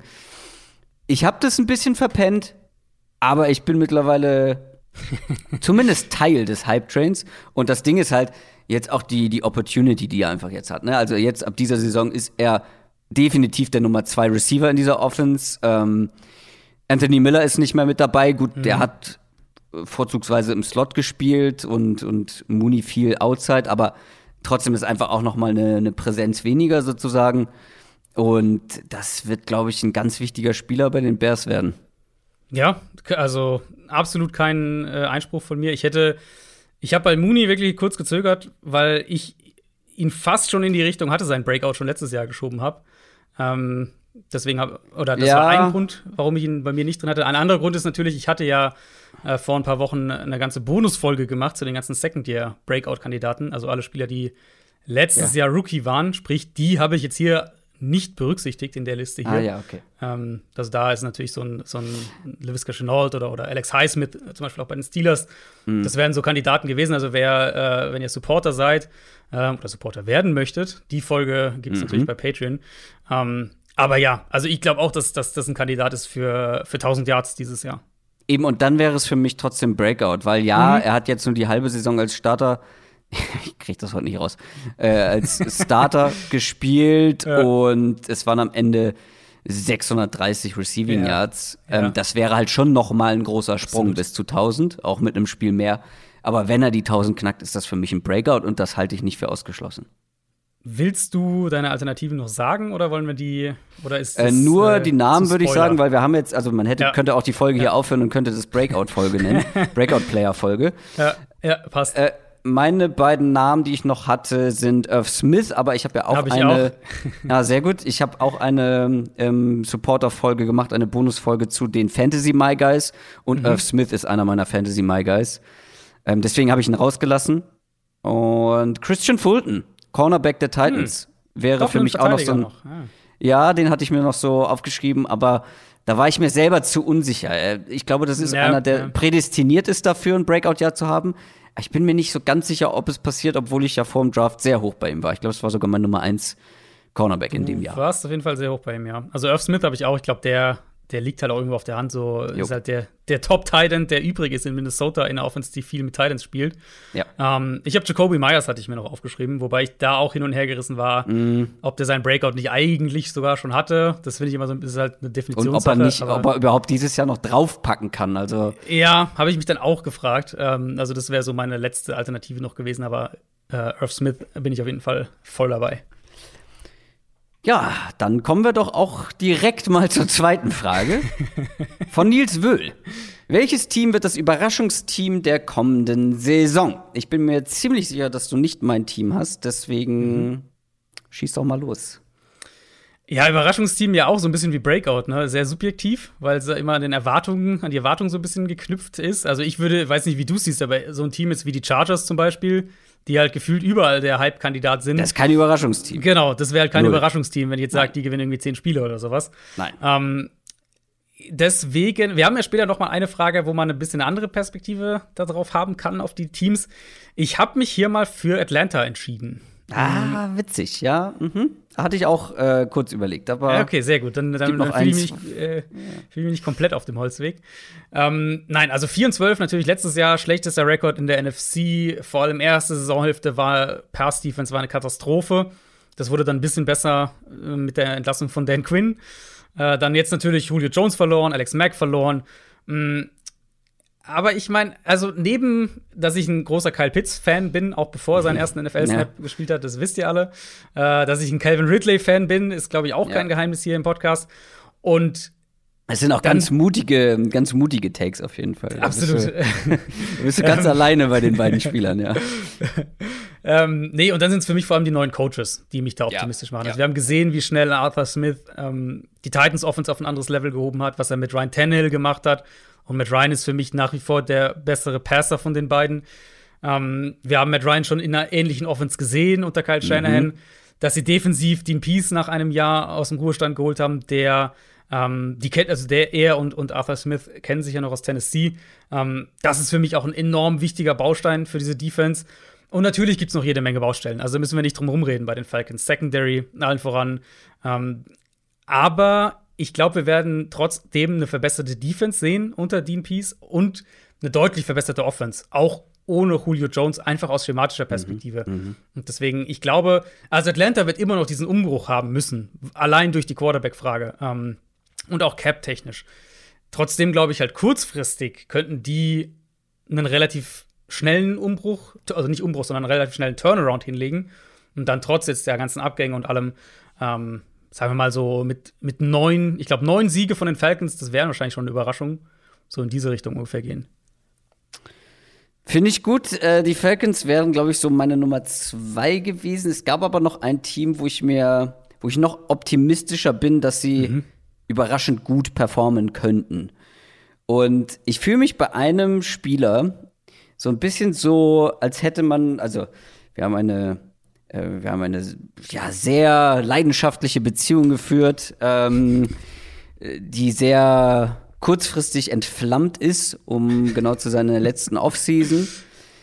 Dann hat man sich aber auch sehr schnell auseinandergelebt und äh, sich getrennt, aber das ist dann so eine Person, die ähm, da siehst du dann, da scrollst du durch dein Instagram-Feed, siehst die und bist schon wieder direkt Feuer und Flamme. Jetzt Teddy Bridgewater. Ah, okay, okay, okay, okay. Jährlich grüßt. Du kannst ihn nicht loslassen. Ich kann nicht ohne ihn. Ich kann nicht loslassen. Es ist noch nicht so weit. Ich dachte wirklich, äh, du hättest ihn abgehakt nach der vergangenen Saison. Aber gut. Ah, hatte ich eigentlich auch. Und dann habe ich, hab ich jetzt eine Preseason Overreaction äh, in mir drin mhm. stecken. Äh, jährlich grüßt der Teddy. Äh, ich habe die Broncos als Überraschungsteam. Ähm, ich habe noch mal geguckt, was ich mir aufgeschrieben habe, als wir über die Broncos in der Division Preview gesprochen haben. Beziehungsweise, was haben wir da gesagt? Wir haben gesagt, dass diese Defense der Broncos das Potenzial hat zu einer Top 5 Defense. Mhm. Wir haben gesagt, dass die Offense bis auf Fragezeichen in der O-Line und auf Quarterback richtig gut aufgestellt ist loaded, was Playmaker angeht. Eigentlich das mhm. auch in der Defense ja äh, einige Playmaker dabei, aber halt auch in dieser Offense. Und es ist ja die ganze Zeit so, gebt dem halt, gebt dieser Offense halt einen vernünftigen Quarterback. Und vielleicht reicht ja einfach ein konstanter, fehlerarmer Quarterback, wenn er solche Playmaker um sich herum hat und so eine Defense. Also das Spiel gegen die Seahawks von Teddy Bridgewater hat mich wieder ein bisschen äh, zweifeln lassen, ob das nicht vielleicht klappen könnte. Und wenn die Broncos dann diese Top-Defense haben und diese Offense von Playmakern getragen wird und da wirklich ein, ein Game Manager hinter der Line steht, der einfach nur alles vernünftig managt, mit einem Jerry Judy, mit einem KJ Hamler, mal sehen, wie ein Cortland Sutton zurückkommt, mit einem Noah Fant, Javante Williams, Melvin Gordon Wär, es wäre sicher eine Überraschung, wenn sie Zweiter werden in dieser Division. Und mhm. ich möchte das nicht komplett ausschließen. Das wäre natürlich eine Überraschung, aber sonst wäre es ja auch keine richtig gute Antwort. Aber ich, ich kann mir ein das Szenario ist, vorstellen, wo das so passiert. Ich habe mehrere Gedanken dazu. Ähm, einmal vielleicht direkt anknüpfen an das, was du gerade gesagt hast. Also Defense gehe ich natürlich voll mit. Ich hatte ja auch ein Defense-Ranking gemacht. Ähm, Finde ich auch auf Patreon. Und da hatte ich Denver ja an 1. Ähm, also Ach, an 1 waren die sogar, das hatte ich vergessen. Genau, ja. Ich wusste, also du ich hast sie weit oben, aber. Ja, äh, bei, der, bei der Broncos Defense bin ich sogar sehr, sehr weit vorne mit dabei. Ähm, aber würdest du denn nicht sagen, dass Teddy Bridgewater letztes Jahr auch sehr gute Playmaker und einen sehr guten Playcaller hatte in Carolina? Und ich weiß jetzt nicht, also so gut war die Offense halt jetzt nicht insgesamt. Also, ich würde sagen, die Playmaker, ähm, ich meine, Christian McCaffrey war ja fast nicht dabei. Das stimmt, ja. Ich würde. Robbie Anderson, DJ Moore, Curtis Samuel. Absolut. Ich würde, wenn Sutton bei 100% ist, Judy, vor allem Noah Fant, ähm, da haben die Panthers ja gar nichts um mitzuhalten. Ähm, plus im Backfield Gordon, Williams. Ticken besser vielleicht.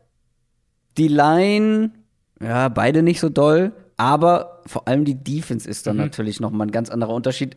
Wobei, und wenn das dann so richtig funktioniert, wir haben es so oft gesehen, dass dann mhm. eine richtig gute Defense die Grundlage ist und dann in der Offense, wenn ja. die einfach nur funktioniert, reicht das dann, um mehr Spiele zu gewinnen, als man vor der Saison gedacht hätte. Ja, das ist, geht nämlich auch genau über in meinen anderen Gedanken, weil ich, ich vermute ehrlicherweise, dass du das genauso denkst wie Vic Fangio in, in Denver.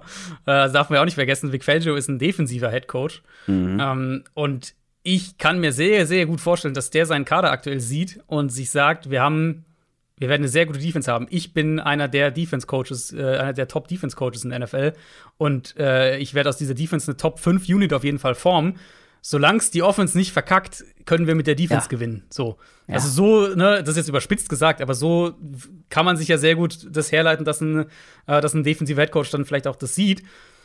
Das Problem ist ja halt eben, die ganze Offseason und alle Entscheidungen, die sie getroffen haben, inklusive der Teddy Bridgewater zu holen, der ja halt, also sind wir ehrlich, als ein Sicherheitsnetz geholt wurde für Drew Lock.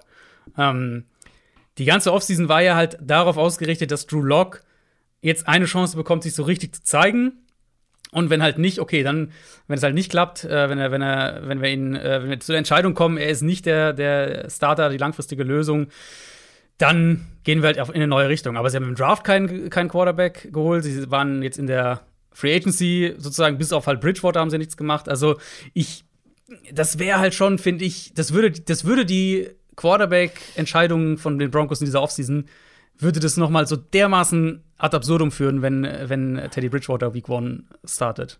Das wird er vielleicht nicht, aber ähm, also ich in meiner Vorstellung, wenn die Broncos überraschen, dann wird die Quarterback-Position halt eine gewisse Baseline erreichen, egal wer da spielt. Und mhm. dieses Team wird von der Defense und den Playmakern in der Offense getragen.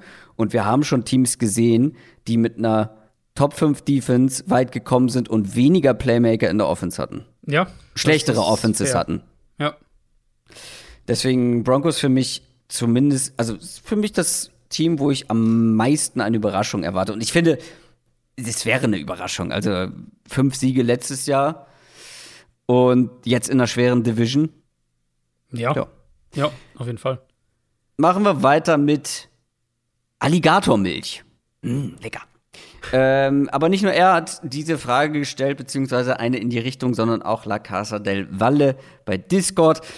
Wen habt ihr als Comeback-Player im Auge? Gar nicht unbedingt, weil er letzte Saison verletzt war oder den Opt-out gewählt hat, sondern auch, weil er letzte Saison seine Leistung nicht zeigen konnte. Soll ich einfach mal anfangen, weil ich habe jemanden. Du dieses Mal an, ja.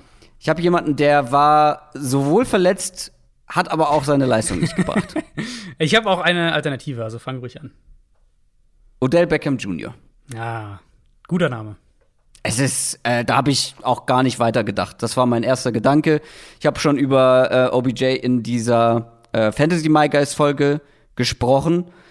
Ähm, und das sind auch die gleichen Argumente. Also, klar, das war bisher nicht dolle, was wir von OBJ bei den Browns gesehen haben. Letzte Saison vor allem, ja, gar keine Chemie mit Baker Mayfield. Dann hat er sich verletzt.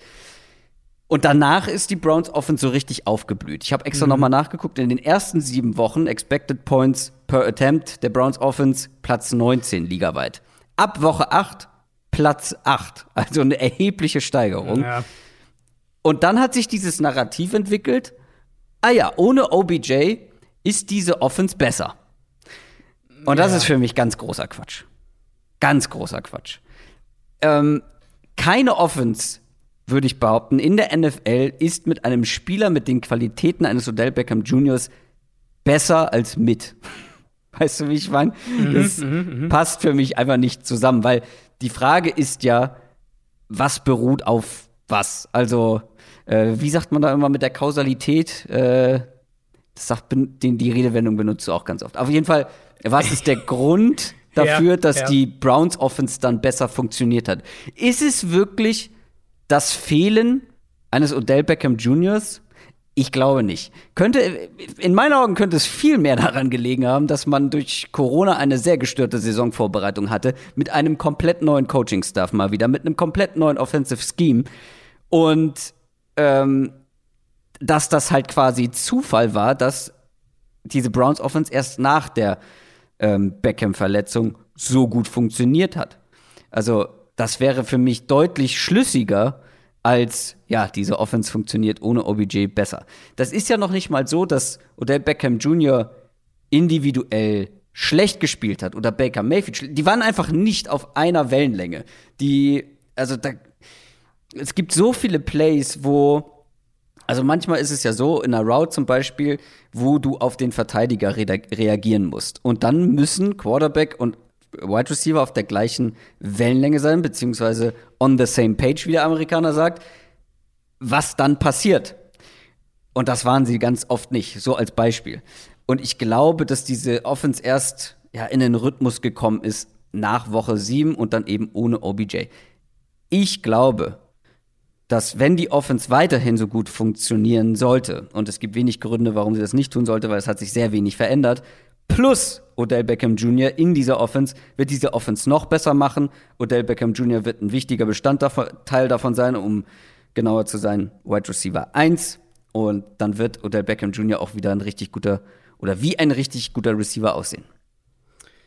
Ja, ich bin bei Beckham auch höher, glaube ich, als der Konsens. Ich hatte ihn hier jetzt bei der Frage nicht mit berücksichtigt, eben weil er doch ja länger gefehlt hat. Ich glaube, weiß gar nicht, wie viel hat er gefehlt? Die halbe Saison oder sowas, ein bisschen Ja. mehr.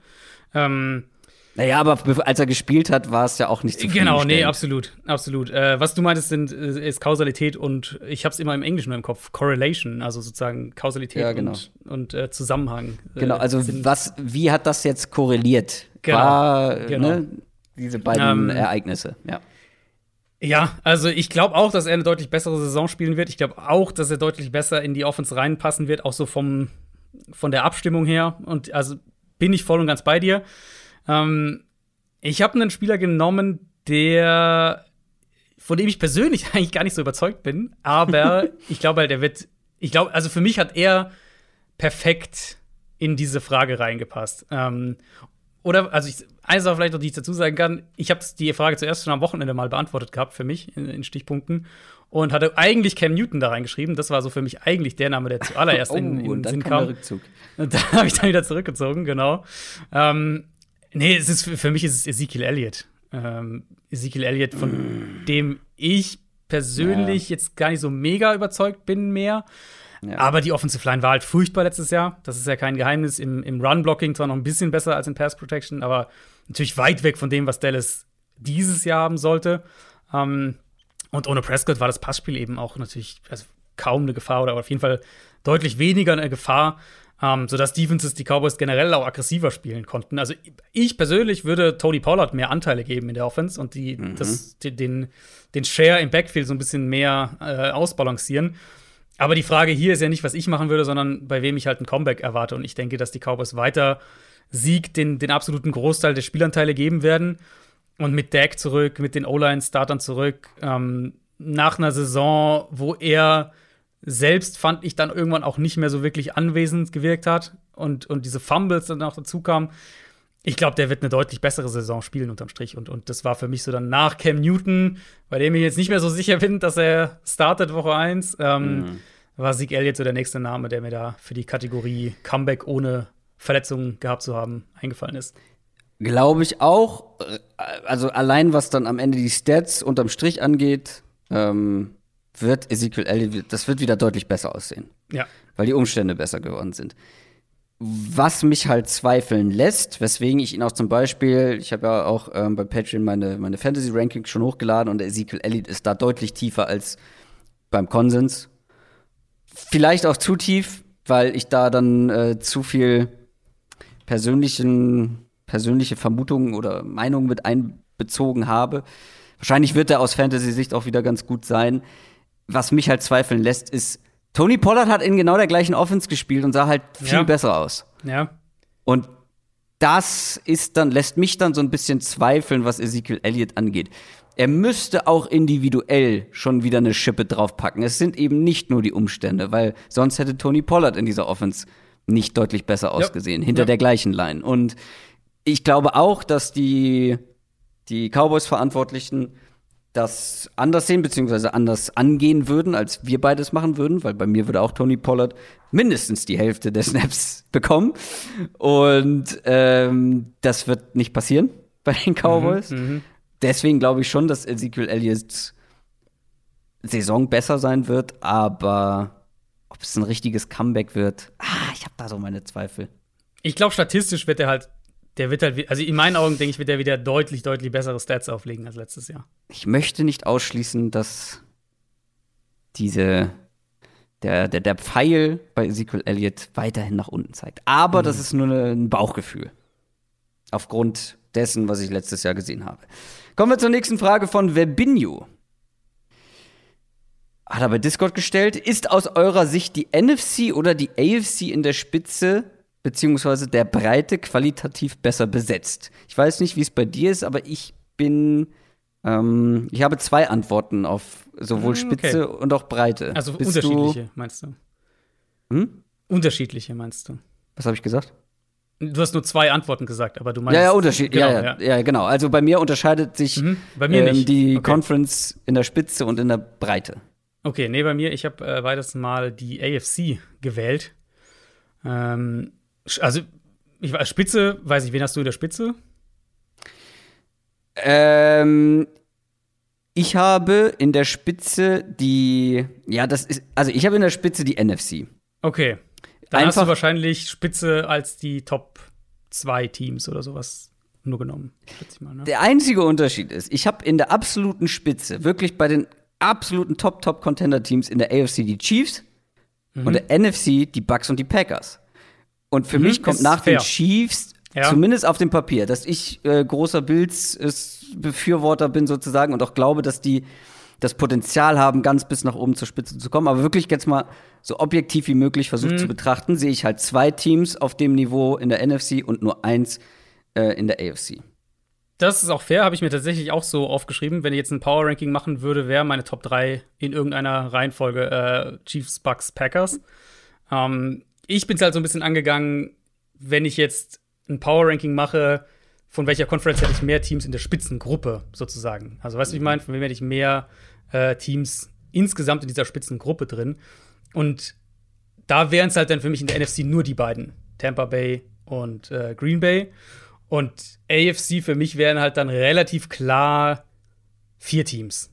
Ähm, Kansas City, Buffalo, Baltimore und Cleveland. Das wären dann für mich die, die vier sozusagen. Also wenn ich eine Top 3 nur mache, ähm, oder wie du es jetzt gesagt hast, engster Contender-Kreis, dann habe ich auch die NFC vorne, aber so wie ich es jetzt angegangen bin, mhm, mhm, Spitze insgesamt, also so Spitzengruppe, oberstes Regal, wie auch immer, ähm, da habe ich die AFC vorne.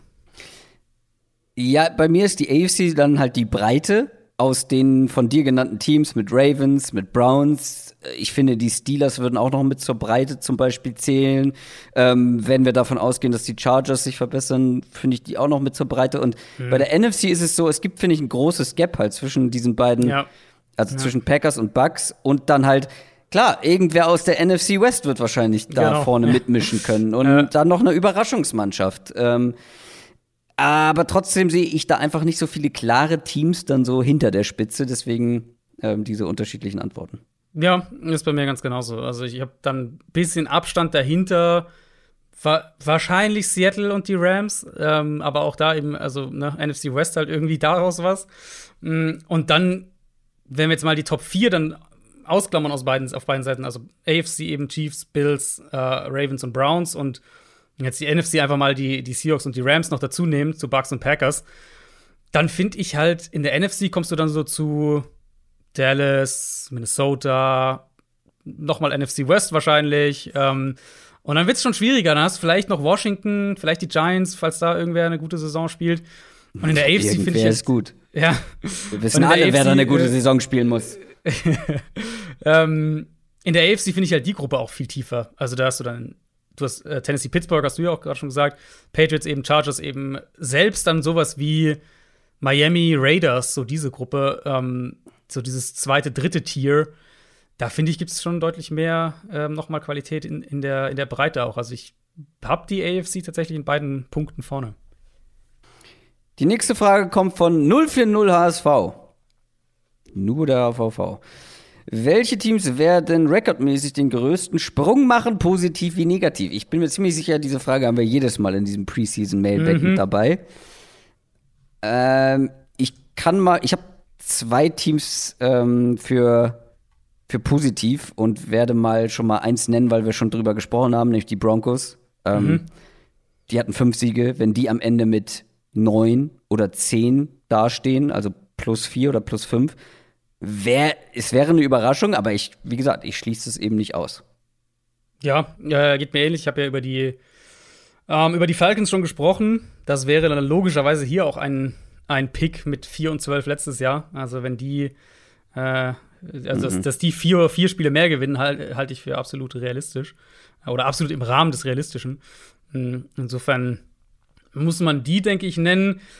Die halt auf der Hand liegen, sind natürlich Jets und Jaguars, wobei ich mhm. halt bei beiden so, so ein bisschen zögerlich bin. Also klar, die haben halt nur zwei beziehungsweise ein Spiel gewonnen. Aber wird es uns jetzt überraschen, wenn die Jets halt von zwei auf fünf Siege gehen nur? Nicht mhm. wirklich wahrscheinlich. Und, und Jacksonville, von Jacksonville erwarte ich mir schon einen größeren Sprung. Also, dass die vielleicht von eins auf, auf fünf gehen oder so. Dann haben wir ja schon vier Siege mehr. Das ist natürlich schon ein ziemliches Brett. Das sind so die, ähm, die offensichtlichen, denke ich. Ich habe hab mir mal die Chargers hab, äh, noch aufgeschrieben. So. Ansonsten. Ja. Die Chargers? ja, sieben Spiele letztes Jahr, wenn die dem Hype gerecht werden und irgendwie elf. sie ja gewinnen. schon zwölf gewinnen, um auch bei fünf zu sein, plus fünf. Ja, mit einem Spiel mehr. Zwölf ich habe die Bengals noch. Ah, der Bengals bin ich dieses Jahr echt irgendwie nicht, bin ich irgendwie pessimistisch. Äh, ich habe noch mal geguckt, was habe ich notiert? Ich habe notiert, Offense wird besser, Defense wird besser, nicht überragend, beides jetzt nicht auf Top-Level. Aber wenn Defense die am wird Ende besser bei den Bengals. Hast du Habe ich mir aufgeschrieben. Ich frage mich jetzt nicht nach meiner nach meiner Einschätzung nicht. von vor ein paar Wochen. nee, Bengals Defense habe ich eher schwächer als letztes Jahr. Naja, aber trotzdem würde es dich doll überraschen, wenn die jetzt am Ende mit acht Siegen dastehen? Und dann sind wir auch bei plus vier. Wahrscheinlich, also es wäre es wär wahrscheinlich ein Sieg mehr, als ich sie prognostizieren würde, auch weil die Division halt echt fies ist. Mhm. Ähm, aber ja, ich traue halt diesem Zack Taylor-Konstrukt und dieser Offense irgendwie noch nicht so ganz. Jetzt ist Jamar Chase hat ein bisschen einen langsamen Start. Ich bin bei den Bengals eher so ein bisschen auf der, auf der pessimistischeren Seite. Äh, und negativ, kann man da was anderes nennen als die Saints? Ja, Steelers halt vielleicht noch, ne? Die haben halt auch zwölf gewonnen. Ja, aber Jahr. da bin ich deutlich optimistischer ja. als bei den Saints. Also ich habe die Saints auch als, als erste ja. Kategorie. Und das Ding ist halt wirklich, dass die anderen Teams, die letztes Jahr gut waren, also die so gut waren, dass sie halt wirklich drei, vier Spiele runterfallen könnten, mhm. ähm, einigermaßen realistisch, die sind halt auch wieder gut. Also in beiden Conferences. Also die Saints, ja? Ja. Dann kommen wir zur Frage von Rob Mill 96 oder auch Richie-WE. Welcher Spieler wird überraschen? Ich bin ganz ehrlich, ich fand das schwierig, ähm, jetzt noch mal abzugliedern ähm, oder, oder anders zu betrachten als entweder Breakout oder Comeback-Spieler. Mhm. Ähm, hab wirklich lange drüber nachgedacht. Ähm, Teddy Bridgewater haben wir eben schon besprochen, deswegen habe ich den mal gestrichen. Ich hätte zwei zur Auswahl und habe tatsächlich okay. auch bei beiden Notizen gemacht, weil ich einmal die äh, ja nicht ganz so überraschende Version habe und dann eine, die mehr überrascht. Mach erst mal deinen und ich guck mal, äh, wie ich nachlege. Jetzt bin ich gespannt, wer mehr überrascht. Ähm, äh, nein, also mein Spieler, welcher Spieler wird überraschen, kann natürlich nur James Winston sein. Oh. ich meine, ich bin immer auf dem James Winston Train gewesen und ich glaube, mittlerweile sitzen nicht mehr viele Leute auf dem Zug, aber das ist auch okay. Ähm, wir haben jetzt schon über die Quarterback-Situation gesprochen. Ich denke, er wird starten. Ich Saßen da mal mehr drauf? Oh, eine, eine Zeit lang, glaube ich, war er schon so der. Äh, also, er war ja schon mal, ich meine, er war mal Nummer 1-Pick. Ja, gut, ganz am Anfang seiner NFL-Karriere. Äh, ja, genau. Sehr um, ähm, schnell nee, auch also, nicht mehr. Inzwischen nicht mehr, nee. Ähm, ich denke, dass Sean Payton eben aus Winston einen deutlich effektiveren Quarterback machen kann, was die Turnover angeht. Und Winston würde dann hinter der besten Line spielen, der er jemals vor sich hatte. Das muss man absolut sagen. Klar, waffenmäßig, dann receivermäßig ist es relativ dünn und da hat er meistens ziemlich gute Optionen, als er noch bei den Buccaneers war. Aber eben, was wir ja vorhin schon gesagt haben, als du äh, über, über deinen Breakout-Kandidaten, deinen ersten gesprochen hast, eine der Qualitäten von James Winston ist ja eben, dass er als Passer aggressiv ist und dass halt Receiver auch freispielen kann, wo andere Quarterbacks vielleicht den Ball gar nicht versuchen würden. Mhm. Ähm, das hat man jetzt auch wieder gesehen in dem, in dem Preseason-Spiel. Deswegen, ich denke, dass, dass Sean Payton Winston starten lässt und ich bin extrem gespannt auf diese Offense dann, weil es einfach die horizontalste Kurzpass-Offense in der NFL war die letzten Jahre mit, mit Breeze.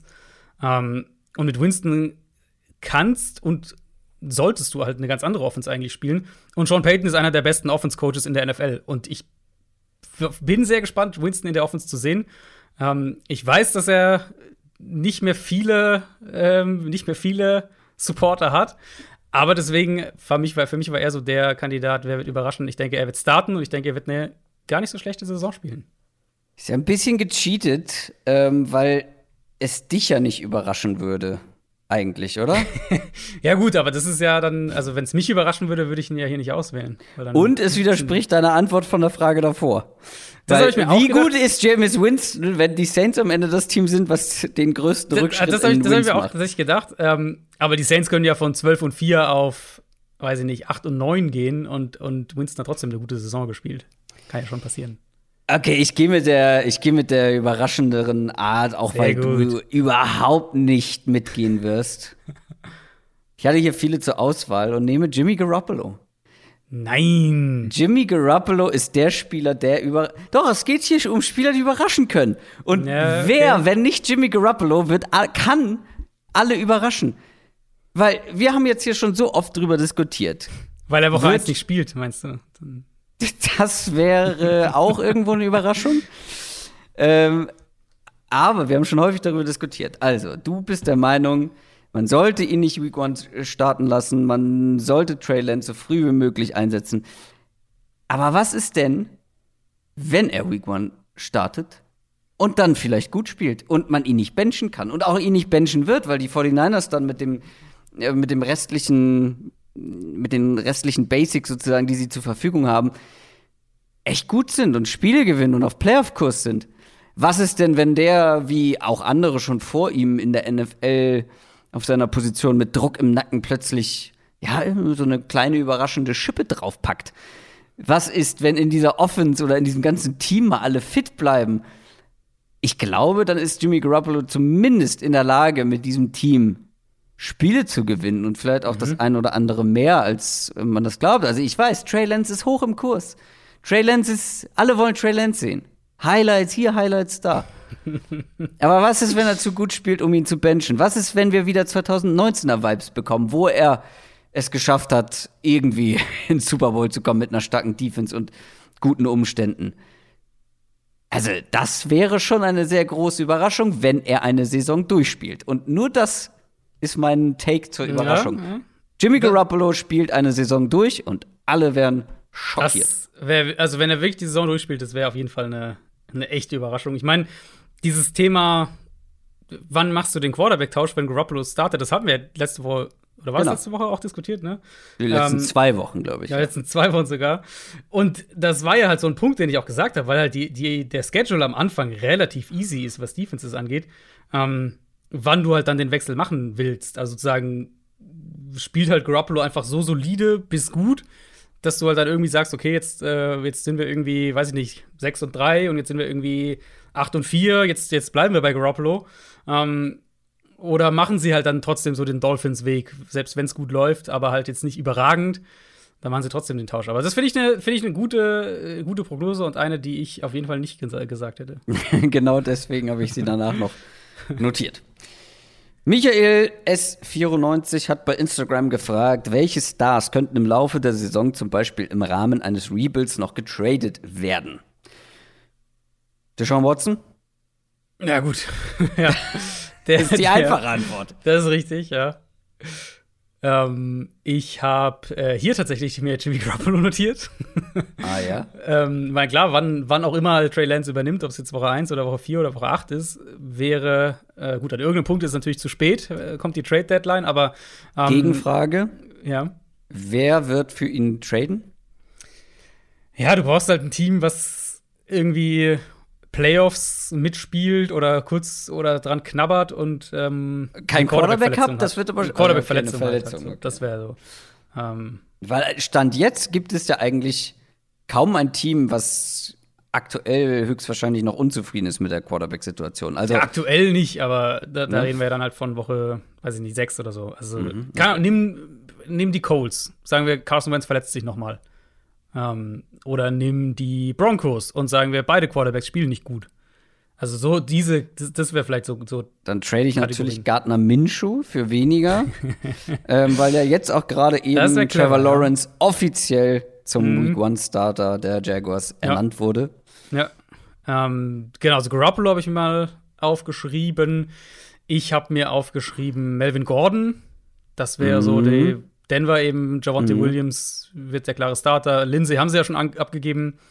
Ähm, sie würden auch Gordon, also vertragsmäßig auch, äh, ist es auch sehr gut machbar. Er ist ja auch in seinem letzten Jahr. Also das wäre so, ja, weiß nicht, Kategorie Team, vielleicht Richtung Playoffs unterwegs und braucht irgendwie noch einen explosiven Runner für sein Backfield. Sowas in der Richtung könnte ich mir vorstellen, dass, dass Melvin Gordon ein Kandidat ist. Zach Ertz natürlich immer noch, der ähm, ja, nach wie vor in Philly ist. Ich glaube, die allermeisten dachten, Ende, Ende August ist der weg. Ähm, aber das kann natürlich auch eine Option sein, gerade eben die Eagles so ein Kandidat für einen klaren Rebuild und dann äh, ver verscherbelst du noch alles, was du irgendwie, wo du Picks rausholen kannst. Da wäre Zach Ertz sicher auch einer. Und dann. Ähm, ich bin gespannt, ob du noch meine zwei Namen nennst, die ich hier aufgeschrieben habe. Aber vielleicht klappt das vertragsmäßig nicht. Ich äh, versuche das gerade mal nebenbei noch mal gegen zu. Ja, also ich habe noch zwei Cornerbacks aufgeschrieben. Ähm, mhm. Weiß nicht, ob das mit hier reinfällt. Nee. Das wäre einmal eben Stefan Gilmore, Patriots, mhm. der ja jetzt schon ein Kandidat war. Und falls das jetzt so schief gehen sollte, irgendwie, weiß nicht, mit Cam Newton oder Mac Jones doch noch struggelt, mh, dass du den dann abgibst. Und ähm, ähnliches, ähnliches Thema Pittsburgh, falls Big Ben jetzt doch abstürzt und, und klar, die sind jetzt sehr Win-Now gegangen. Aber wenn sie halt irgendwie im Laufe der Saison merken, okay, das wird nichts mehr, wir müssen einen Neustart angehen, dann wäre Joe Hayden halt einer, den du zu einem Contender traden könntest und das auch vertraglich relativ easy machbar ist. Ich weiß, du hältst halt viel von Jameis Winston und scheinst die Saints nicht mit in Betracht zu ziehen, die vielleicht vor einem möglichen Rebuild stehen. Ah, wenn, ja, fair, wenn das ja. jetzt richtig schlecht läuft, ähm, dieses Jahr. Ähm, wenn die mit ihrer Offense oder halt irgendwie die, die Skill-Player-Power außer Elvin Kamara nichts gewuppt bekommen und dann sagen, okay, wir müssen hier einmal ähm, unsere Stars loswerden. Michael Thomas und Cam Jordan, ich habe gerade mal mhm. geguckt, beide gut großen äh, Dead Cap. ja. ähm, Saints haben jetzt nicht so viel Cap Space nächstes Jahr. Ja, um nicht zu sagen, ist eher schwierig, wieder, aber äh, deutlich drüber ich bin da eher aus der sportlichen Perspektive oder aus dieser Rebuild, mögliche Rebuild-Perspektive. Wenn es bei einem Team, was Stars hat, die einen gewissen Value mitbringen, wenn es da so gar nicht läuft und dann mhm. nach sechs Wochen irgendwie 1 und 5. Ja, Thomas so. ist halt das Problem, dass er noch so lange ausfällt, ne? Also selbst wenn es nicht läuft, also einen angeschlagenen Michael Thomas ver verscherbelst du ja dann nicht für deutlich ja, unter Value. Das stimmt, wahrscheinlich. Ähm, gut, dann sind wir schon bei einer Frage von Michael Klock unter anderem, Erfinder der Downset Talk Fantasy Football Bundesliga und No Mistrick haben beide bei Discord gefragt, ihr dürft euch ein Team in der NFL aussuchen, in dem ihr General Manager werdet. Welches ist es und warum? Und wie würdet ihr euer Team aufbauen, aufbauen wollen? Erst Offense, erst Defense oder eine gewisse Mischung? Wo gehst Willst du hin? Du? Willst du zuerst oder soll ich zuerst? Ja, ich habe ich hab mehrere Optionen, weil ich glaube, es gibt einige spannende Sachen. Ja, es gibt Sachen. auf jeden Fall einige, ja. Ähm, die größte Herausforderung sind die Texans. Also wer die Klar. maximale Herausforderung will, geht nach Houston und das finde ich, also ja. ich habe mir halt überlegt, was würde ich machen, wenn ich jetzt einen Franchise-Mode bei Madden anfange mhm, mhm. und das wären schon die Texans, glaube ich. Einmal Weil du wirklich am machen kannst, ja. Du kannst am meisten machen, gut klar, du musst wahrscheinlich ein paar Jahre mal etwas schneller, vielleicht ein bisschen durchsimulieren, damit du mal wieder ein paar Draft-Picks hast oder das, was du noch hast, irgendwie wegdraften, äh, wegtraden für Draft-Picks. Aber du startest quasi bei Null. Du musst wirklich mhm. von Grund auf etwas aufbauen. Es ist ein langfristiges Projekt. Und kannst du verlieren? Nein, weil schlimmer kann es nicht werden als der jetzige Status quo ja, dieses also Teams Houston, aus GM-Sicht. Hast natürlich recht, aber Houston habe ich gar nicht mal unbedingt wegen dem hier, du musst alles neu aufbauen, so ein bisschen ausgeschlossen, sondern eher wegen den Personen, die da hinter den Kulissen am, am Werke sind. Also ich weiß nicht, inwieweit man neben, ja, unter, gut. mit Jack Easterby und, und Kollegen arbeiten will. Äh, deswegen habe ich Houston habe ich bei mir tatsächlich nicht drin, aber klar, es wäre. Da wird irgendeine Schlammschlacht inszeniert, ein Shitstorm gestartet. ja, aber im Zweifelsfall eher von Jack Easterby gegen dich, wenn wir den, den Rekord so ein bisschen anschauen die letzten Jahre. Man muss den Spieß auch mal umdrehen. ja, die einfache Wahl ist, ist natürlich Kansas City. Weil, wenn du, wenn wir sagen, du willst Jobsicherheit haben, äh, Patrick Mahomes, Andy Reid, das garantiert dir ja mehr oder weniger zehn Siege plus minus jedes Jahr. Und ja. damit ist dein Job natürlich relativ easy. Der ja, Vertrag gut. ist ja sogar schon mit Mahomes in trockenen Tüchern. Das Aber das wäre jetzt auch nicht das, genau, das wäre auch nicht das, wo ich äh, hingehen wollen würde. Ich habe mir ähm, so, ich habe versucht, eine Mischung zu finden aus, du hast noch wirklich Spielraum, um Team aufzubauen, ähm, aber es ist auch schon ein bisschen was da. Und ja, darf ich raten? Weil genau ja. solche Teams habe ich auch noch aufgeschrieben: Jets und Bengals. Nee, ich habe ein anderes genommen. Ah, ja. äh, die Chargers, tatsächlich. Ähm, da ist schon viel da. Ja, da ist schon viel da, aber da ist auch noch einiges zu tun. Und die haben nächstes Jahr knapp 50 Millionen Dollar Cap Space. Also die haben auch noch echt mhm. Möglichkeiten. Mhm. Quarterback natürlich ist die Hoffnung, dass man den gefunden hat. Ich mag das Head Coaching Hire, auch wenn wir natürlich ja, sehr. wie bei allen Head Coaches immer schauen müssen, ob derjenige dann auch als Head Coach funktioniert. Ähm, Offensive Line haben sie mehr oder weniger repariert diese Offseason, vielleicht bis auf ein, ein bis anderthalb Positionen. Ähm, und dann sind wir halt schon mit so einer, du hast halt Quarterback, du hast deinen Wide Receiver Nummer 1, du hast einen Edge Rusher, du hast auf Cornerback zumindest mal, also ich mag ja Asante Samuel sehr. Ähm, du hast einen Dervin James, das sind natürlich schon Säulen, mit denen du richtig viel machen kannst. Du hast ein neues Stadion. Ähm, und obwohl du in LA bist, mit all dem neuen und neues Stadion und so weiter, eine relativ ruhige Medienlandschaft eigentlich um dein Team, wenn du die Chargers bist. Deswegen, ich finde die Chargers eigentlich einen sehr, sehr attraktiven Spot. Ähm, wie würde ich mein Team aufbauen? Also, ich glaube schon, dass in der kommenden Offseason ein Nummer 1 Corner so eine hohe Priorität hätte bei mir. Aber Fokus wäre natürlich eine Offense, um Justin Herbert weiter aufzubauen. Das mhm. kann irgendwie noch mal ein Wide Receiver sein, wenn Mike Williams dann wahrscheinlich weg ist. Es kann ein Titan sein, vielleicht oder mit Sicherheit wird irgendwie ein Spot in der Offensive Line im Laufe der Saison sich auftun, wo man noch mal was machen muss. Das wäre grundsätzlich aber immer mein Ansatz. Also entweder um den jungen Quarterback herum die Offense wirklich zu einer Elite-Offense aufbauen oder eben, falls ich ein Team bin, das, das noch keinen Quarterback hat, dann wäre halt natürlich die Prio Nummer eins, den zu finden. Genau. Ähm, also bei mir wäre es auch ein Offense-Fokus, versuchen den Quarterback zu finden, wenn man den gefunden hat. Dann auch aggressiv in diesem Window zu sein. Und deswegen hätte ich die Bengals, glaube ich, genommen äh, an mhm. zweiter Stelle nach den Texans sozusagen, weil auch hier ist schon was da. Ähm, zumindest vielleicht hoffentlich ein Quarterback. Aber da steckt halt auch noch Potenzial. Und bei den Bengals würde ich halt endlich mal dieses, dieses, dieses passive Trauerspiel quasi beenden und dann auch mal aggressiv um diesen Quarterback herumbauen, dem endlich mal Protection schenken. Du hast die Skillplayer da. Mhm. Ähm, und dann würde ich Offensive Line und dann in die Defense. Aber erst die Offensive Line und dann ja. auf die Defense schauen. Mich wundert es, dass du nicht ein anderes Team genommen hast. Das wäre nämlich meine Alternative gewesen. Äh, das sind die Eagles. Äh, die Eagles finde ich eigentlich auch ganz spannend. Die haben jetzt zwar nicht den mega Cap Space kurz. Da müsste ich erstmal den Coach noch wieder austauschen direkt. Ach gut, das müsste ich bei den Bengals auch, okay. äh, nee, also die Eagles haben halt haben echt viel junges Talent. Mein Jalen Hurts, da kann man streiten, aber selbst wenn du jetzt, wenn wir jetzt sagen, Jalen Hurts ist ich streite da nicht. dann haben sie ja im kommenden Draft halt super viel Kapital. Also die Eagles werden ja wahrscheinlich am meisten Draftkapital von allen Teams haben nächstes Jahr. Ähm, und dann finde ich die Offensive Line nicht schlecht. Ich mag halt auch, also ich mag, gut, Devonta Smith, das war halt mein Nummer 1 Receiver. Das wisst ihr, aber auch Jalen Rager mochten wir ja beide eigentlich ganz gerne. Ähm, ich mochte auch mal Sanders sehr, sehr gerne, hatte den recht hoch. Also es sind auch viele junge Spieler einfach in dem Team, die ich gerne mag. Und trotzdem, gerade was so die Picks angeht, ist es ja schon ein Team, wo du noch sehr, sehr viel mhm. formen würdest in den nächsten Jahren. Deswegen, das, also Chargers waren für mich die Eins, aber Eagles wären, äh, wären die Nummer zwei gewesen. Dann kommen wir zur letzten Frage vor unserer Speed-Runde. Die kommt von Stefan G. Bei welchem Team sitzt ihr diese Saison im Hype-Train? Bei welchem Team seid ihr negativer bzw. skeptischer als der Konsens? Ich glaube, das hat man jetzt im Laufe der Offseason schon ganz gut rausgehört. Also für alle, die immer alle Folgen hören, die wissen das, glaube ich. Deswegen habe ich mir jetzt auch gar nicht mehr so viele Notizen zu meinen Antworten überlegt. Also, wo ich positiver bin, die Browns und die Rams.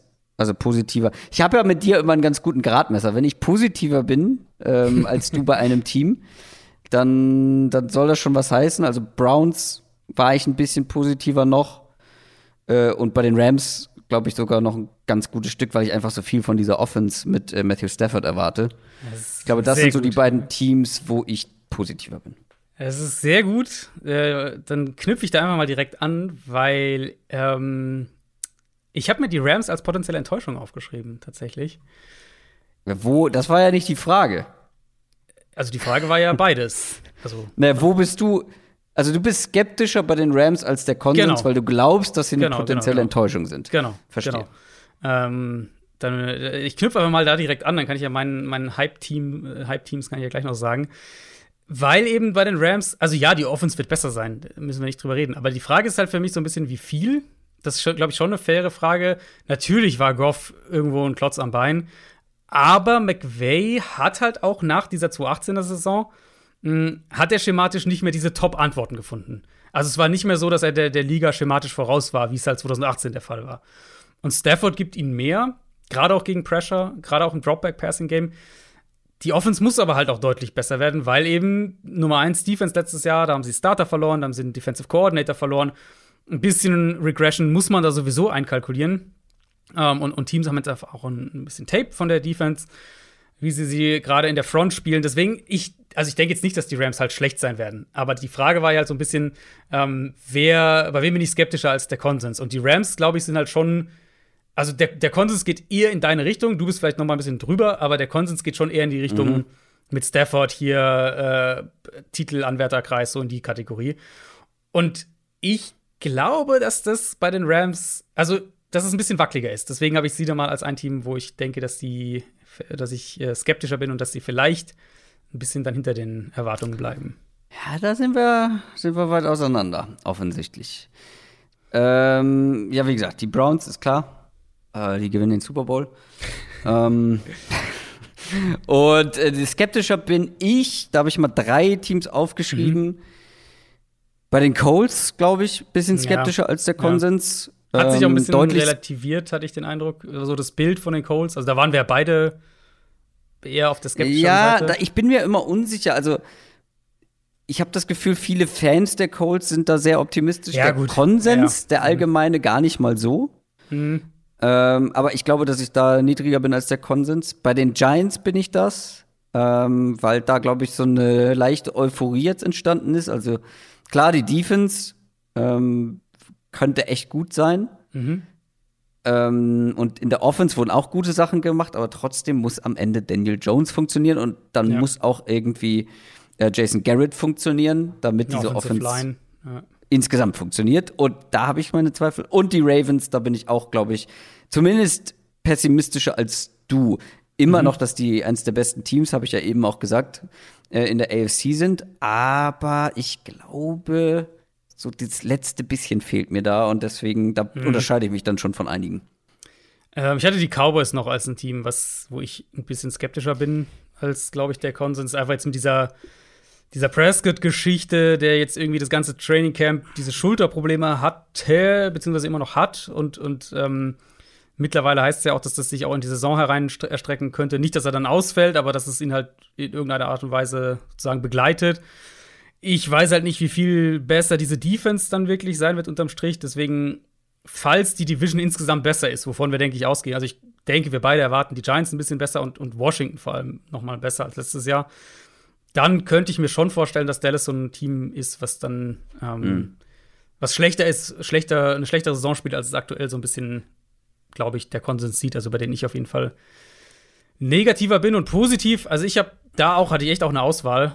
Ich habe, also Falcons habe ich ja schon gesagt, Vikings bin ich, glaube ich, ein bisschen, best, ein bisschen höher als der Konsens. Ich habe mich mal für die Patriots entschieden. Hm, ich hatte das ja letzte Woche auch schon gesagt, dass, dass man ähm, dass man eigentlich echt nochmal hervorheben muss, was, was das für eine Leistung war, mit dem Kader 7 und 9 zu gehen. Und wenn sich halt die Defense so entwickelt, wie ich das prognostiziere, Richtung Top 5, wenn die O-Line so stark ist, wie ich es vermute, mit den ganzen neuen Receivern, Tight Ends, ähm, klar, Quarterback-Frage ist dann auch nochmal spannend. Aber ich hatte es ja, glaube ich, auch schon gesagt, ich, in meinen Augen sollten die, Play die Patriots wieder ein Playoff-Team sein. Und falls Buffalo schwächelt, falls Josh Allen doch irgendwie ein bisschen schwächer drauf ist, falls die Bills irgendwie zwei, drei Spiele weniger gewinnen, als letztes Jahr ist, ist New England, glaube ich, auch ein Kandidat, um die Division sogar zu gewinnen. Also Patriots sind, denke ich, ein Team, bei dem ich höher bin als die meisten. Ja, das klingt auf jeden Fall so.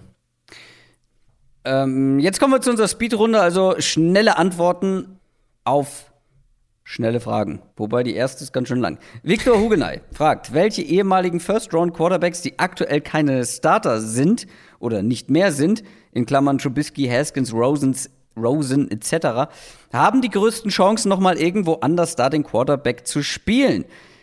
Ähm, ich glaube, ich würde keinen von den drei genannten nennen. Ich weiß nicht, ob du es anders Von den genannten. von den genannten würde ich tatsächlich Trubisky am ehesten noch nennen, aber ich habe auch keinen von den drei. Nee. Natürlich. Bring ihn äh, noch so oft unter, wie es geht. Ja. Alter Fanboy. Ich nehme natürlich Teddy Bridgewater. Das Was war klar, ja. ja. Ist doch klar. Ehemaliger First-Round-Pick ja. ähm, der in meinen Augen bei den Broncos vielleicht sogar starten wird. Ja, vielleicht sogar direkt starten wird. Ähm, nee, also muss man glauben. Also Bridgewater ist auch, habe ich auch als ersten aufgeschrieben. Ich habe Marcus Mariota als Nummer zwei ja, dann noch aufgeschrieben. Witzig, ich habe genau die beiden Namen aufgeschrieben. Ja. Und Trubisky wäre dann tatsächlich schon meine drei, weil die Alternativen sind halt überschaubar. Also Rosen, das hatten wir jetzt, glaube ich, noch gar nicht in den News drin. Rosen ist ja mittlerweile jetzt bei den Falcons untergekommen. Mhm. Ist da jetzt der neue Backup-Quarterback, äh, wo sich ja AJ McCarron äh, das Kreuzband gerissen hat. Also ist da, kann da in diese Backup-Rolle reinschlüpfen, aber ich glaube, ehrlicherweise, Backup ist auch das Ceiling von dem, was man von Josh Rosens NFL-Karriere noch erwarten sollte. Und Mariota ja, in meinen Augen, ja. ähm, Mariota, glaube ich, ist einer, der echt noch starten könnte irgendwo. Irgendwann mal, ja. Ja. Ähm, ja, nächstes Jahr. Also diese Saison natürlich nicht, aber nächste Saison könnte ich mir vorstellen, dass der irgendwo so ein Andy Dalton-mäßiges Ding noch hat. Nicht bei den Raiders, weil da kommen wir gleich zu. Nach dieser Frage von McBeter. Wer wird den besseren Rekord am Ende der Saison haben? Seahawks oder Cowboys? Gerade mit deiner Antwort eben habe ich nicht verstanden, warum wir diese Frage beantworten. weil ich dachte, du bist vielleicht ein Cowboys-Homer. Ja, pass auf. Ich finde die Frage auch seltsam präzise. Also warum, warum diese beiden Teams? Warum, warum genau die Seahawks und die Cowboys? Hm, vielleicht, ja. NFC-Konkurrenten? Ich weiß nicht. Du hast sie einfach mal so reingenommen, um ja, noch mal auf den, auf den Cowboys rumzukloppen. ähm, das habe ich mir gedacht, deswegen ist meine Antwort, äh, die Cowboys haben den besseren Sauber. Siehst du, hat sich schon gelohnt. aber, aber nur, weil ich weiß, dass du das äh, andersrum ja. siehst und einfach einen Gegenpol zu haben. Ich, also sagen wir mal ganz ehrlich, ich glaube da nicht dran. Ähm, selbst wenn ich glaube, und das tue ich wirklich, dass die Seahawks einen Schritt zurück machen, also was den Rekord angeht, und die Cowboys einen Schritt nach vorne. Aber ob das reicht, um die Seahawks dann mhm. letztendlich zu überholen, und weil ich bin gar nicht so euphorisch bei den Cowboys, nur was die Cowboys Offense angeht ja. und was die Unterhaltsamkeit, das Entertainment der Spiele angeht, da bin ich wirklich äh, da habe ich Bock drauf einfach, weil ich glaube, diese Defense wird einiges zulassen und die Offense wird einiges punkten. Und das werden, glaube ich, alles wilde Spiele. Äh, deswegen freue ich mich auf die Cowboys, aber ich bin jetzt, was den Rekord angeht, gar nicht so ultra optimistisch. Ich habe die Frage unter anderem deswegen mit reingenommen, weil ich glaube, da sind wir, also wir sind da auf einer Wellenlänge. Ich bin ja sogar noch mal höher, glaube ich, bei den Seahawks als du ja, und noch ja. tiefer bei den Cowboys als ja. du. Also für mich ist es wirklich eine relativ klare Antwort. Aber der Konsens ist, glaube ich, echt anders. Also nicht, dass der Konsens sagt, die Cowboys haben die bessere Saison, aber dass der Konsens sagt, die beiden werden relativ nah beieinander sein. Ähm, und da, deswegen habe ich es mit reingenommen, um halt so ein bisschen deine, deine Stimmungslage dazu abzufragen. Und halt für mich ist es eine relativ klare Sache mit Seattle weiter vorne. Trotzdem, da gibt's, es gibt einige Leute, die, die Dallas relativ hoch haben dieses Jahr und halt Seattle in der NFC West eher mhm. so auf Platz zwei oder sogar drei sehen.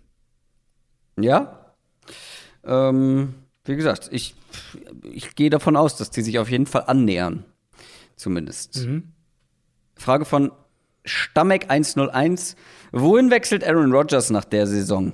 Also dafür müsste er erstmal wechseln. Ähm, das klang ja, bei uns häufig so, dass das schon ähm, ja, ja, Pflicht ist quasi. Ist es ja nicht. Wir gehen nur davon aus, dass das die letzte Saison, oder es ist sehr wahrscheinlich, dass das die letzte Saison von Rodgers bei den Packers wird. Ähm, wo schickst du ihn hin? Ich bleib bei Denver. Ähm, mhm. Denver war der Favorit dieses Jahr. Es gab da einfach zu viele Gerüchte, als dass da gar nichts dran sein könnte. Mhm. Und ich glaube halt nicht an den großen Breakout von Drew Lock. Für mich ist Bridgewater immer nur eine Übergangslösung. Und mit, mit Rogers ähm, nächstes Jahr ist es halt ein Contender-Kader. Plus wir haben, das kommt dann noch so oben drauf, Historie der Franchise. Wir haben halt diese Elway Peyton Manning Vorgeschichte. Also Denver für mich ist der Favorit. Würde ich auch ultra gerne sehen. Ultra gerne. Wie Aaron Rodgers zu Cortland Sutton und Jerry Judy wirft. Mhm. Mit einer potenziellen Top-Defense. Ich nehme aber die Raiders. Ja, finde ich spannend. Ich nehme die Raiders und zwar aus folgendem Grund. Natürlich, wenn, also es geht natürlich darum, was Aaron Rodgers will, weil ich glaube, der könnte bei jedem zweiten Team äh, unterkommen ja. und wird mit Handkuss genommen. Bei mehr wahrscheinlich. ähm, deswegen, er kann sich das aussuchen und dann habe ich mir überlegt, wie würde oder wie könnte Aaron Rodgers an die Sache rangehen? Eine Möglichkeit wäre eben zu gucken, welches Team braucht eigentlich nur noch einen Top-Quarterback und ist dann wirklich ein Contender, so wie die Broncos. Mhm. Oder, und das würde ich bei Aaron Rodgers nicht ausschließen, dass er wirklich guckt, mit welchem Coach oder welchem Coach vertraue ich, wo glaube ich, ist ein guter Coach am Werk, Mhm, mit dem ich persönlich klarkomme und wo ist ein GM, der auf mich hört, wenn, also der, mit dem man auch zusammenarbeiten kann, der nicht über meinen Kopf hinweg entscheidet. Der auf mich hört, äh, mit dem man zusammenarbeiten kann. Ich glaube, da war mehr Wahrheit in der ersten Aussage Ich drin. glaub's auch, ja. Und das sind die Raiders, glaube ich. Ähm, die Raiders würden das auf jeden Fall sofort machen. Ähm, man wird, also John Gruden wird, glaube ich, Zeit seines Lebens nicht mehr unendlich glücklich mit Derek Carr als Quarterback. Der will einen besseren Quarterback als Derek Carr und man versucht die ganze Zeit was aufzubauen, aber es gestaltet sich als schwierig, ähm, solange man eben nicht den, den Franchise-Quarterback der Zukunft gefunden hat. Dazu Mike Mayock ist, glaube ich, einer, der sehr auf Aaron Rodgers hören würde. Ähm, deswegen die Raiders finde ich gar nicht so unrealistisch, wenn er Nö. eben einen anderen Ansatz für sich persönlich wählt. Umso mehr, weil ich glaube, also natürlich noch ist John Gruden fest im Sattel, einfach durch diese Vertragslaufzeit, der noch ewig Vertrag hat. Aber ich glaube, so langsam merken wir bei den Raiders, wie ja, der, der Druck so ein bisschen zunimmt. Es gab jetzt ja vor ein paar Tagen erst dieses Gerücht, dass sie, Mit Khalil Mack, dass oh sie genau Gott. angefragt haben bei den Bears, Oh ob, ob Khalil Mack vielleicht äh, für einen für einen Rücktrade zu haben wäre. Mhm. Äh, was, was ja, glaube ich, auch schon ein Stück weit unter, also wenn wir das jetzt mal glauben, was, was ja auch ein Stück weit unterstreichen würde, wie da doch vielleicht der, die, Ver, die Verzweiflung ist vielleicht zu stark, aber so der, der Drang, Spiele zu gewinnen, zunimmt. Mm, Und wenn wir jetzt mal die Raiders, also ich habe die Raiders halt dieses Jahr irgendwo halt 8 und 9, 9 und 8. Graue so Maus. Grob irgendwo da drin. Ja, graue Maus, genau, so grob da. Mm, Dann wäre das natürlich so, ein, so eine, so eine Off-Season, wo man sagt, okay, jetzt haben sie wieder keine Playoffs und irgendwie Derek Carr, hm, das wird nicht so richtig. Gruden will jetzt sein Quarterback. So in diese Kategorie. Und dann fände ich das, äh, das wäre also wär natürlich eine ultra explosive, spannende äh, Mischung Gruden und Aaron Rodgers. Die ich auch gerne sehen wollen würde. Dann Ja. in der gleichen Division bei beiden Teams wie Mahomes. Ja, Zwei Fragen stimmt. haben wir noch. Die erste kommt von Patrick Sterzer. Der hat bei Instagram gefragt, mit einem Spiel mehr als früher, wie viele Quarterbacks schaffen es in dieser Saison oder schaffen in dieser Saison die 5000 Passing Yards? Meine Antwort ist zwei. Da bin ich immer optimistischer. Ich hatte vor zwei Jahren mal die Bold Prediction. Ich weiß nicht, ob du dich erinnerst. dass, Ja, stimmt. Äh, die, die, die Bold Prediction, dass fünf Quarterbacks die 5000 Yards knacken. Es war eine Bold Prediction. Ähm, Ja, es hat dann einer nur geschafft. Ähm, Und natürlich, letztes Jahr- natürlich James war es natürlich. natürlich. Und letztes Jahr, glaube ich, keiner, Letztes oder? Jahr keiner, genau. Aber ich habe mal geschaut, es waren vier Quarterbacks über 4550 Passing Yards. ja. Ähm, sprich, mit einem starken 17. Spiel, vier hätten halbwegs realistisch die, die 5000 Yards knacken können. Und ich glaube, in die Richtung würde meine Prediction auch gehen. Also so drei bis vier Quarterbacks über 5000 Yards. Und wenn ich optimistisch bin, dann sage ich vier. Aber ich glaube, drei ist, eine, ist gar nicht so eine schlechte Schätzung. Ich bin bei zwei. Ähm, dann letzte Frage. Auch bei Instagram kam die, und zwar von Basti37. Welche Nicht-Quarterback-Rookies werden in der kommenden Saison den größten Impact auf ihr Team haben? Fand ich ein bisschen schwierig, da genau rauszuhören, was er wissen will, weil ähm, grundsätzlich haben die Quarterbacks den größten Impact, also Klar. zumindest auf eine Offense. Ähm, ich glaube, in welche Richtung du gehen wirst. Deswegen habe ich mal einen genommen, den du definitiv nicht nehmen wirst, und das ist Matthew Stafford. Ähm, ich glaube, Matthew Moment, Moment, Stafford. Moment, Moment, Moment. Nicht Quarterback-Rookies. Ach, Entschuldigung. ja. Ich habe Ich mich kurz habe- gefragt, wo du hingehst mit der Einführung. Ja, guck mal, und weißt du, was ich in meinem Kopf gelesen habe? Nicht Quarterback-Neuzugänge oder irgendwie sowas. Nee, Quarterback nicht Rookies sozusagen. Ach so. Also Quarterbacks, die keine Rookies sind Ach und so, trotzdem ja, den größten ja, okay, Impact okay, haben. okay. Da hätte ich Matthew Stafford genommen, aber äh, du hast vollkommen recht. Diese Antwort ist kompletter Quatsch. Mach du mal deinen Case. Äh, ich überlege mir dann spontan nochmal einen. Hatten wir nicht, hatten wir nicht letzte, letzte Ja, Mal ja. oder vorletzte Mal auch so eine gute Frage, wo du komplett mit Red Zone. Rasselt bist. Mit, der, Ähm, mit, der Red, mit dem Red, spannendsten Red Zone-Team. äh, Stimmt, ja, ja, stimmt, stimmt, stimmt, stimmt. Ich erinnere mich. ähm, ja, ich gebe dir ein bisschen Zeit. Ich habe mir zwei Namen mal aufgeschrieben. Also der offensichtliche ist halt Kyle Pitts. Also Kyle Mhm. Pitts, wenn wir auf die, auf die Nicht-Quarterbacks schauen, der wird halt die de facto Rolle von ähm, Julio Jones übernehmen, einfach mal in der Offense, die ihn wahrscheinlich extrem featuren wird, wo er direkt eine Riesenrolle haben wird. Mhm. Ähm, ich glaube, da müssen wir nicht groß drum herum reden. Also, das wär, war so für meine erste logische Antwort. Danach finde ich es tatsächlich ein bisschen schwierig, aber wenn wir von Impact sprechen, da muss man ja echt sagen, okay, wer startet, wer spielt aber auch eine kritische Position, weil ich halt jetzt zum Beispiel, also ich persönlich würde halt jetzt keinen Guard da nehmen oder mhm. ich würde persönlich auch keinen Running Back da nehmen. Ähm, und dann bin ich noch bei Quiddy Pay gelandet. Der, mhm. wir hatten ja über den Coles drüber gesprochen, dass halt eine Defense ist, die viel über den Foreman Rush kommt, die zwei gute Pass Rusher verloren haben in, in dieser Offseason ähm, und die einfach Leute brauchen, die zum Quarterback kommen, ohne Blitzing. Und ich glaube, Quiddy Pay in einer Defense, die ihn schnell spielen lässt, die ihm jetzt nicht viele Reads aufzwingt oder sowas, sondern ihn schnell spielen lässt. Ich glaube, da kann er halt seine Athletik auch relativ schnell umsetzen. Und dann, wenn wir halt davon reden, Impact, natürlich Pass Rusher, kritische Position, plus Impact auf die Defense, damit die, ähm, damit die strukturell funktioniert. Da bin ich bei, äh, bei Quiddy Pay noch gelandet. Ja, guter Punkt. Wer ist dein Hast zweiter? Du jetzt einen? Nee, ich kann mich tatsächlich, also es gibt einige Namen, wo ich sage, also ich hätte jetzt, glaube ich, aus dem Bauch heraus tatsächlich einen Patrick Sertain genommen, mhm. aber wir haben so viel über die Broncos gesprochen, aber und der ich komme nicht so halt vielleicht nicht mal so oder zumindest nicht durchgehend. Das wissen wir halt irgendwie noch nicht so richtig. Deswegen habe ich den äh, hatte ich den außen vor.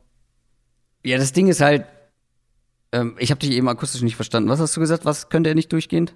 Starten. Also wir haben ja bei den Broncos drüber gesprochen. Die haben halt so viele, die haben ja diese beiden Cornerbacks, die ja eigentlich Starter sind, geholt mhm. in der Free Agency.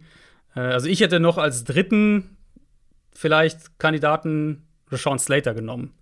Als ja, Left Tackle für Justin Herbert. Das wäre noch so ja. meine dritte Wahl gewesen. Ja, der, der zählt absolut noch mit dazu. Äh, Jalen Phillips muss man leider ausschließen, weil der ja auch jetzt immer mhm. wieder verletzt ist in der, ja. im Training Camp. Hätte, glaube ich, sonst echt eine, eine gute Rolle spielen können. Ja. Großen Impact auch haben können. Ähm, und dann bin ich schon fast bei den Wide Receivers. Also, aber da kann ich mich nicht entscheiden, wer. Jama Chase wird es nicht. Jalen Wardle wahrscheinlich auch nicht. Devontae Smith, oh, schwierig. Schwierig. Travis Etienne wird es auch nicht mehr. Der wird es nicht äh, mehr, ne. Ähm, ja, ich ich glaube Patrick Sertain, weil ich glaube, dass er ähm, schnell zumindest eine prominente Rolle bekommen wird in einer potenziell richtig starken Defense. Mhm. Und ja, der auch als Spielertyp schon sehr weit ist. Absolut. Also, wenn du sagst, äh, der startet direkt, dann wäre das eine logische Wahl. Ganz klar. Gut, das war unser Mailback für heute. Ich hoffe, es hat euch gefallen. Ähm, wir haben natürlich wieder nur einen Bruchteil der Fragen beantworten können, die uns gestellt wurden. Aber dafür haben wir die auch relativ ausführlich beantwortet. Hast du noch was auf dem Zettel, Adrian? Vielleicht gibt es ja auch wieder einen Bonus-Mailback. Schauen wir mal. Uh, der altbekannte Bonus-Mailback von Adrian Franke ähm, zu den Fragen, die wir jetzt nicht beantwortet haben, die aber trotzdem ganz spannend sind. Mhm. Vielleicht. Ansonsten gibt es auf jeden Fall ähm, Freitagabend ein Twitch-Stream auf Topic, nichts mit Football zu tun. Ähm, nächste Woche dann aber zwei Livestreams. Mittwoch ja. und Donnerstagabend Fantasy Football Drafts. Seid mit dabei bei YouTube. Und dann habe ich, haben wir noch was im Laufe der Woche. Wir nähern uns halt jetzt also, echt der Saison und dann. Genau, es wird jetzt, äh, geht jetzt Schlag auf Schlag. Nächste Woche haben wir dann auch schon die berüchtigte, mit hoher Trefferquote gesegnete MyGuys-Folge. Ich guck noch mal nach, was wir letztes Jahr hatten. Oh, ich habe schon nachgeschaut. Das willst du lieber nicht machen. Echt? Ähm, äh, wir beide daneben oder? Also ich habe noch so mit gutem Willen anderthalb Treffer gelandet. Du warst blank, wie man nur blank sein kann. Ernsthaft? Oh nein. Da habe ich dann ähm, schon mal bessere Jahre. Ich bin sehr gespannt, wen ich da hatte. Ich weiß es überhaupt nicht mehr. Also, ich weiß ehrlich gesagt die Namen auch nicht mehr. Ich weiß nur, dass ich sie gesehen habe und gesagt habe, oh, oh, oh. äh, nee, aber College-Saison fängt natürlich auch bald an. Wir Warte mal, was hast du gesagt? Oh nee, das leider nicht. Das, äh, ähm, nee, College-Saison fängt bald an. Wir haben ja schon unsere große Preview, äh, gibt es ja schon auf Patreon. Und da wird es wahrscheinlich auch noch eine Folge geben, dann in, in konkreter Preview auf äh, Woche 1. Sehr schön. Also dafür müsst ihr Supporter sein bei Patreon. Schaut da gerne mal vorbei. Ansonsten wünsche ich euch eine schöne Woche. Wir hören uns dann spätestens, allerspätestens nächste Woche Donnerstag zu einer neuen Folge wieder. Bleibt gesund. Wir sehen uns. Macht's gut. Tschüss. Ciao, ciao.